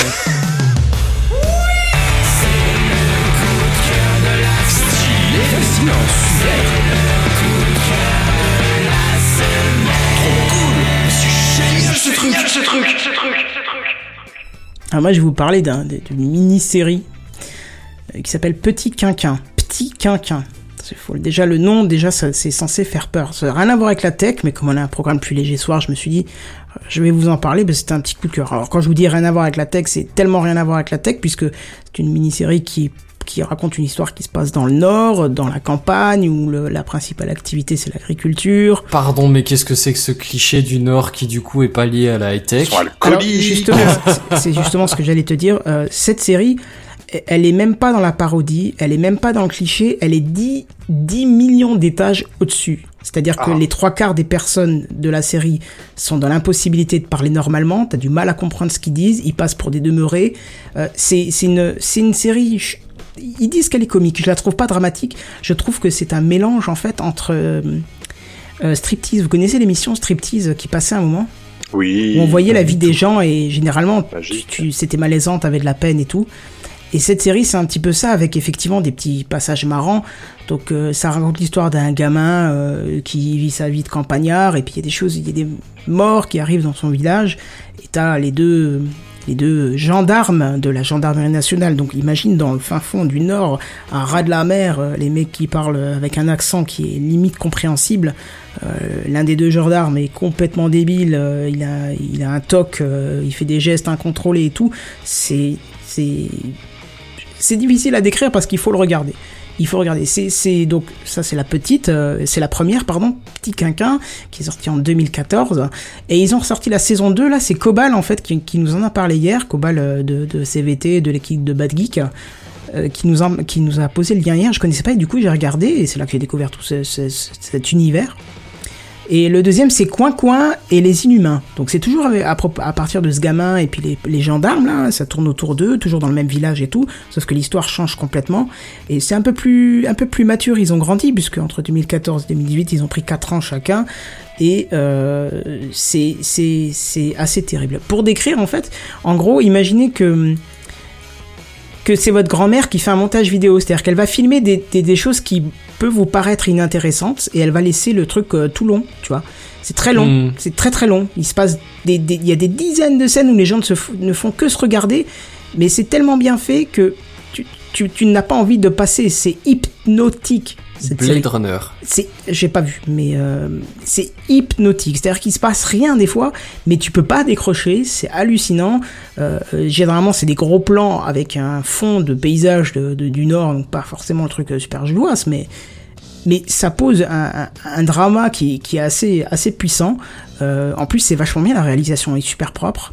Il y a pas trop de colorimétrie. euh, c'est assez naturel. Ça donne pas une ambiance euh, trop film, euh, trop. Je sais pas. C'est bizarre quoi. Je vous invite à aller voir. Donc ça s'appelle. euh, je vous conseille d'ailleurs de commencer par la saison 2 parce que c'est un peu plus mature et du coup si vous aimez la saison 2 qui n'a pas de rapport à la, à la saison 1 dans l'histoire, même si c'est les mêmes personnages, euh, ça vous permettra d'après regarder la saison 1 qui, qui est un peu plus jeune du coup euh, dans l'area, mais voilà. Et où est-ce qu'on peut regarder ça? Alors tu peux Bonne regarder question. sur le site euh, d'Arte ou euh, sur la chaîne YouTube d'Arte. D'accord. C'est euh, bah d'ailleurs pour la saison 2, il y a que le premier et deuxième épisode, le troisième doit être diffusé ce soir et le quatrième sûrement euh, demain soir, je pense. Mais euh, vous allez voir que c'est vraiment prenant. C'est euh, en fait on, on sait pas pourquoi on prend parce que quand tu commences à regarder, tu te dis mais c'est quoi ce truc de malade? C'est un cliché total, c'est presque insultant pour les gens du Nord et en fait c'est c'est burlesque. Voilà, c'est burlesque quoi. Un exemple bidon, le, le gendarme quand il se déplace, il se met sur deux roues avec sa voiture. Tu vois C'est et tu comprends pas pourquoi parce que l'autre l'autre qui est à côté, il, il lui dit juste c'est quoi ce bordel? Et c'est tout. Il y a pas de c'est illogique, tu vois, c'est Bon, le pitch de la saison 2, c'est qu'il y a- y, du brun qui tombe du ciel, parce que dans le nord, le brun, c'est tout ce qui est euh, pas bien, euh, de la bouse, machin. Ils savent pas ce que c'est, et en fait, il se pourrait que ce soit des extraterrestres. Tu vois à quel point c'est c'est barré, hein. Oui, oui, oui. Et, euh, et donc voilà, tu vois la moitié des gens sont vraiment handicapés, donc tu te doutes que... En plus, ce qui est, ce qui est très drôle dans la, dans la saison 1, tu vois qu'ils sont tous cousins, donc tu te doutes qu'ils ont fait des enfants entre eux, euh, tu vois qu'il y a des traces, c'est c'est assez hallucinant, c'est vraiment un mélange de striptease et, et de d'Eric, en fait, je dirais. Tu vois, c'est un mélange de ces deux trucs. C'est un truc à voir euh, si vous avez le temps, puisque les épisodes font 50 minutes quand même. Ouais, Euh, Ah, il y en a d'accord. 4 par saison. Et euh, si ça vous fait le même effet qu'à moi, il faut s'attendre à ne pas pouvoir décrocher. Il faut s'attendre à ça. surtout, il faut s'attendre à rien, surtout. je Oui, pense. oui, c'est ça. Faut pas. Ben, moi, c'est franchement, c'est pas quelque chose que j'avais vu avant. C'est pas quelque chose de connu. Est-ce que vous avez vu euh, l'épisode de, de Striptease qui est hyper connu où tu vois le, le fermier qui accueille une fille russe, tu sais, qui croit qu'il va la- l'avoir. Je l'ai pas vu celui-là, non. Et, euh, il est épique, il est hyper connu. C'est un des plus connus Oh, striptease où il y a une russe qui vient et il pense qu'il va pouvoir se marier avec. C'est le Oh truc, il est malaisant, mais de A à Z parce que tu sais que c'est vrai. Le mec, il a un tic et tout. Ben, c'est un peu ça en fait, mais Hmm. voilà. Ouais, je, ouais. Je sais pas si j'ai envie, du coup. Mais bon, allez voir. C'était mon petit coup de cœur de la semaine. Je, je vous ai donné envie, j'espère. Bah oui, oui, oui, moi ça m'intrigue. C'est un ovni. Bah, ça ouais. Après, je, je pense pas trop que ce sera mon style, mais je vais quand même jeter un œil par chance, ouais. Et donne, donne, euh, allez, donne 20 minutes à l'épisode 1 de la saison 2 et tu verras. Si tu accroches pas là, euh, t'as rien à faire dedans, mais euh, je pense que c'est un truc qui est, en fait, c'est attirant par, par son décalage, quoi, par son excentricité, on va dire. Hmm. Voilà, allez, on va enchaîner sur les news en bref. Oh C'est les news en bref, les news en bref. C'est les news en bref. Les news en bref. C'est les news en bref. Que la news en bref. Euh, qu'est-ce que j'ai, plus de notion du tout de live ou quoi que ce soit. Je suis constamment déconnecté de YouTube là depuis avant. C'est n'importe quoi ce soir YouTube. hein. Je sais pas ce qui lui arrive, mais euh, Monsieur YouTube Ouais, c'est non, pas je- bientôt fini entre les erreurs de stream, machin, visionnage zéro. Ah bah y a personne qui nous écoute ce soir, je Ah crois. bah c'est une honte. Mm, Bravo. Moi. Ah, ça vaut là, pas la semaine dernière, dis donc. Hein. Ah non, là ça vient de monter à. Ouais, ça change tout le temps. Je pense que YouTube est complètement dans les choses. C'est pas grave. Oui. News en bref, eh ben se justement, de- euh, YouTube Gaming, c'est fini. Oh, oh, bah, bah, bah, quoi, bah, oh, Voilà. bah non, qu'est-ce que passais mes Gaming Justement, c'est- tu, tu fais bien de dire euh, qu'est-ce que c'est gaming. Bah oui. Euh, Gaming. tu sais quoi euh, prends, Je sais pas si tu regardes le live en même temps. Ah si. Oui, voilà. Bah alors, au lieu de, au lieu de, de l'adresse du live, tu tapes gaming.youtube et la suite euh, du, du, du- de l'adresse du stream. Et tu vas tomber sur la partie gaming. En fait, c'est une autre interface de YouTube. hein. Voilà. C'est juste une autre interface qui est adaptée, en fait, à regarder du jeu. Et qui, en fait, s'inspire de Twitch. Être honnête, tu vois. Ouais, effectivement. Et euh, du coup, ben, ils sont en train de laisser tomber le truc parce qu'ils se rendent compte que ça prend pas trop. Et c'est assez, euh, c'est assez dommage parce qu'ils viennent de mettre en place une option que j'ai activée d'ailleurs sur ma chaîne, c'est les, c'est l'équivalent de chez Twitch des subs. C'est-à-dire qu'en gros, tu peux t'abonner à cette chaîne en l'aidant financièrement, tu vois. Je l'ai fait pour ma chaîne perso, pas pour le podcast. Je ferai jamais rien pour le podcast là-dessus. Mais c'est un truc que tu peux faire comme sur Twitch, tu vois. Tu permets aux gens de pouvoir te donner quelque chose s'ils ont envie. D'accord. Et euh, donc c'est accessible uniquement sur gaming, mais là gaming c'est fini. Donc je pense qu'ils vont tout reporter sur la version normale de YouTube. Ils précisent d'ailleurs que tout euh, tout ce qui était, euh, on va dire original à gaming va va être transféré sur YouTube classique. Et donc cette interface est vouée à disparaître. Ce qui est plutôt dommage parce que même si je l'utilisais que extrêmement rarement, elle avait un petit côté, je trouve, adapté pour la télé. Et très épuré. Ouais, tu vois, c'est bien pour naviguer sur la télé. Ça Ouais, aurait pu ouais, être une appli télé plutôt que l'interface YouTube classique pour la télé. C'est vrai. Donc c'est dommage. un peu, tu sais, un peu comme le Steam, euh, euh, Steam euh, Desktop. Steam, là. euh, oui, Euh, oui, oui, Et ça le- vient pas en Steam contradiction du coup avec les, les euh, comment ça s'appelle YouTube Red ou YouTube Prime ou YouTube je sais plus comment ça s'appelle. Premium C'est ça. Oh, écoute, il y a tellement de trucs maintenant avec YouTube euh, Premium, Ah. euh, YouTube Musique, euh, YouTube euh, Vidéo Live, je sais pas quoi, je sais plus. Je suis noyé, moi, à force. euh. Non, non, là, c'était juste un truc euh, pour le gaming, apparemment. On verra bien. Les news en bref. Euh, dashcam pour Tesla, ça vous dit quelque chose? Oh, Bon, Tesla, ça a quoi sur partout sur la voiture? Des capteurs, des, euh, des capteurs vidéo, surtout pour analyser le paysage, hein? Mhm. Et bien maintenant, vous allez pouvoir voir directement, euh, enfin dans les prochains modèles, par- parce qu'il faut qu'ils fassent une petite adaptation apparemment, peut-être même logiciel, je sais pas. Et ben, vous allez pouvoir voir ces caméras dans la voiture, c'est-à-dire que vous allez pouvoir euh, voir ce que voient les capteurs en fait. Trop bien. Voilà, ça vous permet d'avoir une dashcam et en cas d'accident de pouvoir euh, justifier auprès de votre assurance que vous n'êtes pas responsable ou responsable de l'accident. À savoir que pour vous, ça va être nouveau, mais Tesla pouvait déjà consulter euh, ces caméras. Voilà. Les news en bref. Amazon devrait ouvrir 3000 magasins sans caisse euh, d'ici 2021. Par contre, on parle pas de la France, hein, on parle des États-Unis. Oui, oui, bien sûr, pour l'instant, c'est les États-Unis. Est-ce que ça vous tente ce type de magasin? Moi, je suis bien Bah. partant pour essayer. En tout cas. Moi, j'ai un j'ai un holà assez vite parce que si tu veux les caisses euh, sans sans caissier, Ouais. c'est des caisses où toi tu scannes, euh, ça, ça existe depuis longtemps chez nous aussi. Mais en vrai, ça me fait chier, moi j'y vais jamais parce que ça m'emmerde de devoir scanner tous mes articles à la Oui, main. mais tu te rappelles que c'est pas ça, là, chez Amazon. Chez Amazon, tu scannes rien, tu prends et tu sors. C'est ça. D'accord, ouais, donc en gros tu fais ta liste de courses sur le téléphone ou sur le truc. euh, Non, et non, après non. tu te pointes et tu tes tu affaires. prends ce que t'as besoin et tu sors. Voilà. En fait, c'est comme si tu Ah ouais, vas, c'est comme si tu vas dans ton euh, magasin, là, je sais pas, Carrefour, ce que tu veux, tu remplis ton caddie et tu sors. C'est-à-dire qu'en fait, il y a des caméras partout dans le dans le magasin. On en a parlé pourtant, on a fait un mini dossier dessus, qui en fait scannent ce que tu fais, J'étais voit les articles qui sont pris dans tes mains et, tu sors. Alors bien sûr, il y a un taux d'erreur, mais Amazon dit bon, on a tellement confiance en notre technologie que vu le taux d'erreur, si on l'a pas compté, c'est offert. C'était arrivé à une journaliste qui était rentrée et s'est aperçue que sa facture qu'elle a reçue par mail, il n'y avait pas euh, un article qu'elle avait pris. Elle est allée au magasin pour le rapporter et les gens lui ont dit non, vous le gardez, si le- la machine ne l'a pas compté, c'est offert. Donc voilà. Donc ils veulent mettre 3000 magasins comme ça, donc euh, en gros c'est des surfaces où tu prends et tu sors, quoi. Je trouve ça plutôt pas mal, quoi. hein. Ouais, effectivement, oui, là, ça avance un coup quoi. Mm. Tu prends un- d'un coup un siècle dans la gueule quoi. Euh, Seven qui nous dit YouTube permet désormais de rejoindre ton youtubeur préféré, une sorte de Tipeee intégré à YouTube. Ouais, c'est ce que je te disais avant, j'ai mis ça en place pour ma chaîne perso. Bref. C'est les news en bref. Bref. Euh, Spotify va permettre à de nombreux artistes de publier eux-mêmes leur musique. Ah, Ça c'est bien, sans passer par une maison de disques, donc sans devoir euh, partager euh, ses deniers avec euh, une maison de disques. Hum, Ça c'est bien. Je vais pouvoir peut-être poser mes propres musiques euh, sur, le euh, propre son. Sur, euh, sur Spotify, serait pas mal. Faudrait voir si Pas ça peut un peu rapporter quoi. complètement. Hein, hein, c'est les news en bref là. Alors là c'est gros dos, hein. YouTube lance ses premières séries françaises sur son service payant. Oh oui, j'entends parler que Ça de a fait Oui, beaucoup les. D'ailleurs, les, les premiers épisodes sont gratuits. Ah, je savais pas. Et J'ai regardé le premier épisode de. Enfin, je. Vas-y, vas-y. Alors, je, ouais, vais préciser deux séries. Une qui s'appelle Groom, qui est portée par le collectif euh, Studio Bagel, hein, qui appartient à Canal+, et une autre série qui s'appelle Les Emmerdeurs. Euh, donc, les deux font 10 épisodes d'à peu près 25 minutes euh, chacun. Et donc, euh, je disais, Les Emmerdeurs, c'est porté par Golden Moustache euh, du groupe M6. Alors, c'est deux collectifs, groupes qu'on avait l'habitude de voir sur YouTube pour leurs sketchs gratuits et qui avaient extrêmement bien marché, puisque c'est des gens qui sont assez talentueux, il faut le dire, pour nous faire rigoler. Et tu disais, Benzen? Ben, figure-toi que j'ai vu les deux premiers épisodes euh, hier, il me semble. De Groom ou des euh, Un hier, un aujourd'hui. Mais euh, oui, le- apparemment, les premiers épisodes sont accessibles. C'est marrant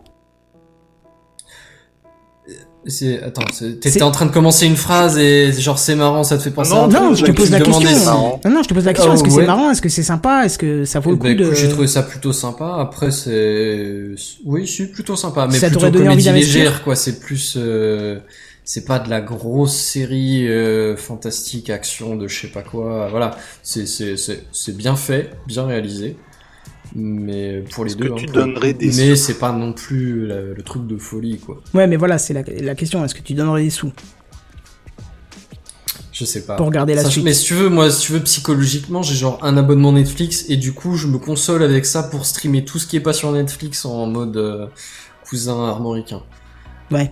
Tu te légitimes, euh, cette option, quoi. Ouais, voilà, c'est ça. Je me légitime en mode, euh, ça m'emmerde de payer 15 abonnements différents, j'en paye un et je dis que c'est bon.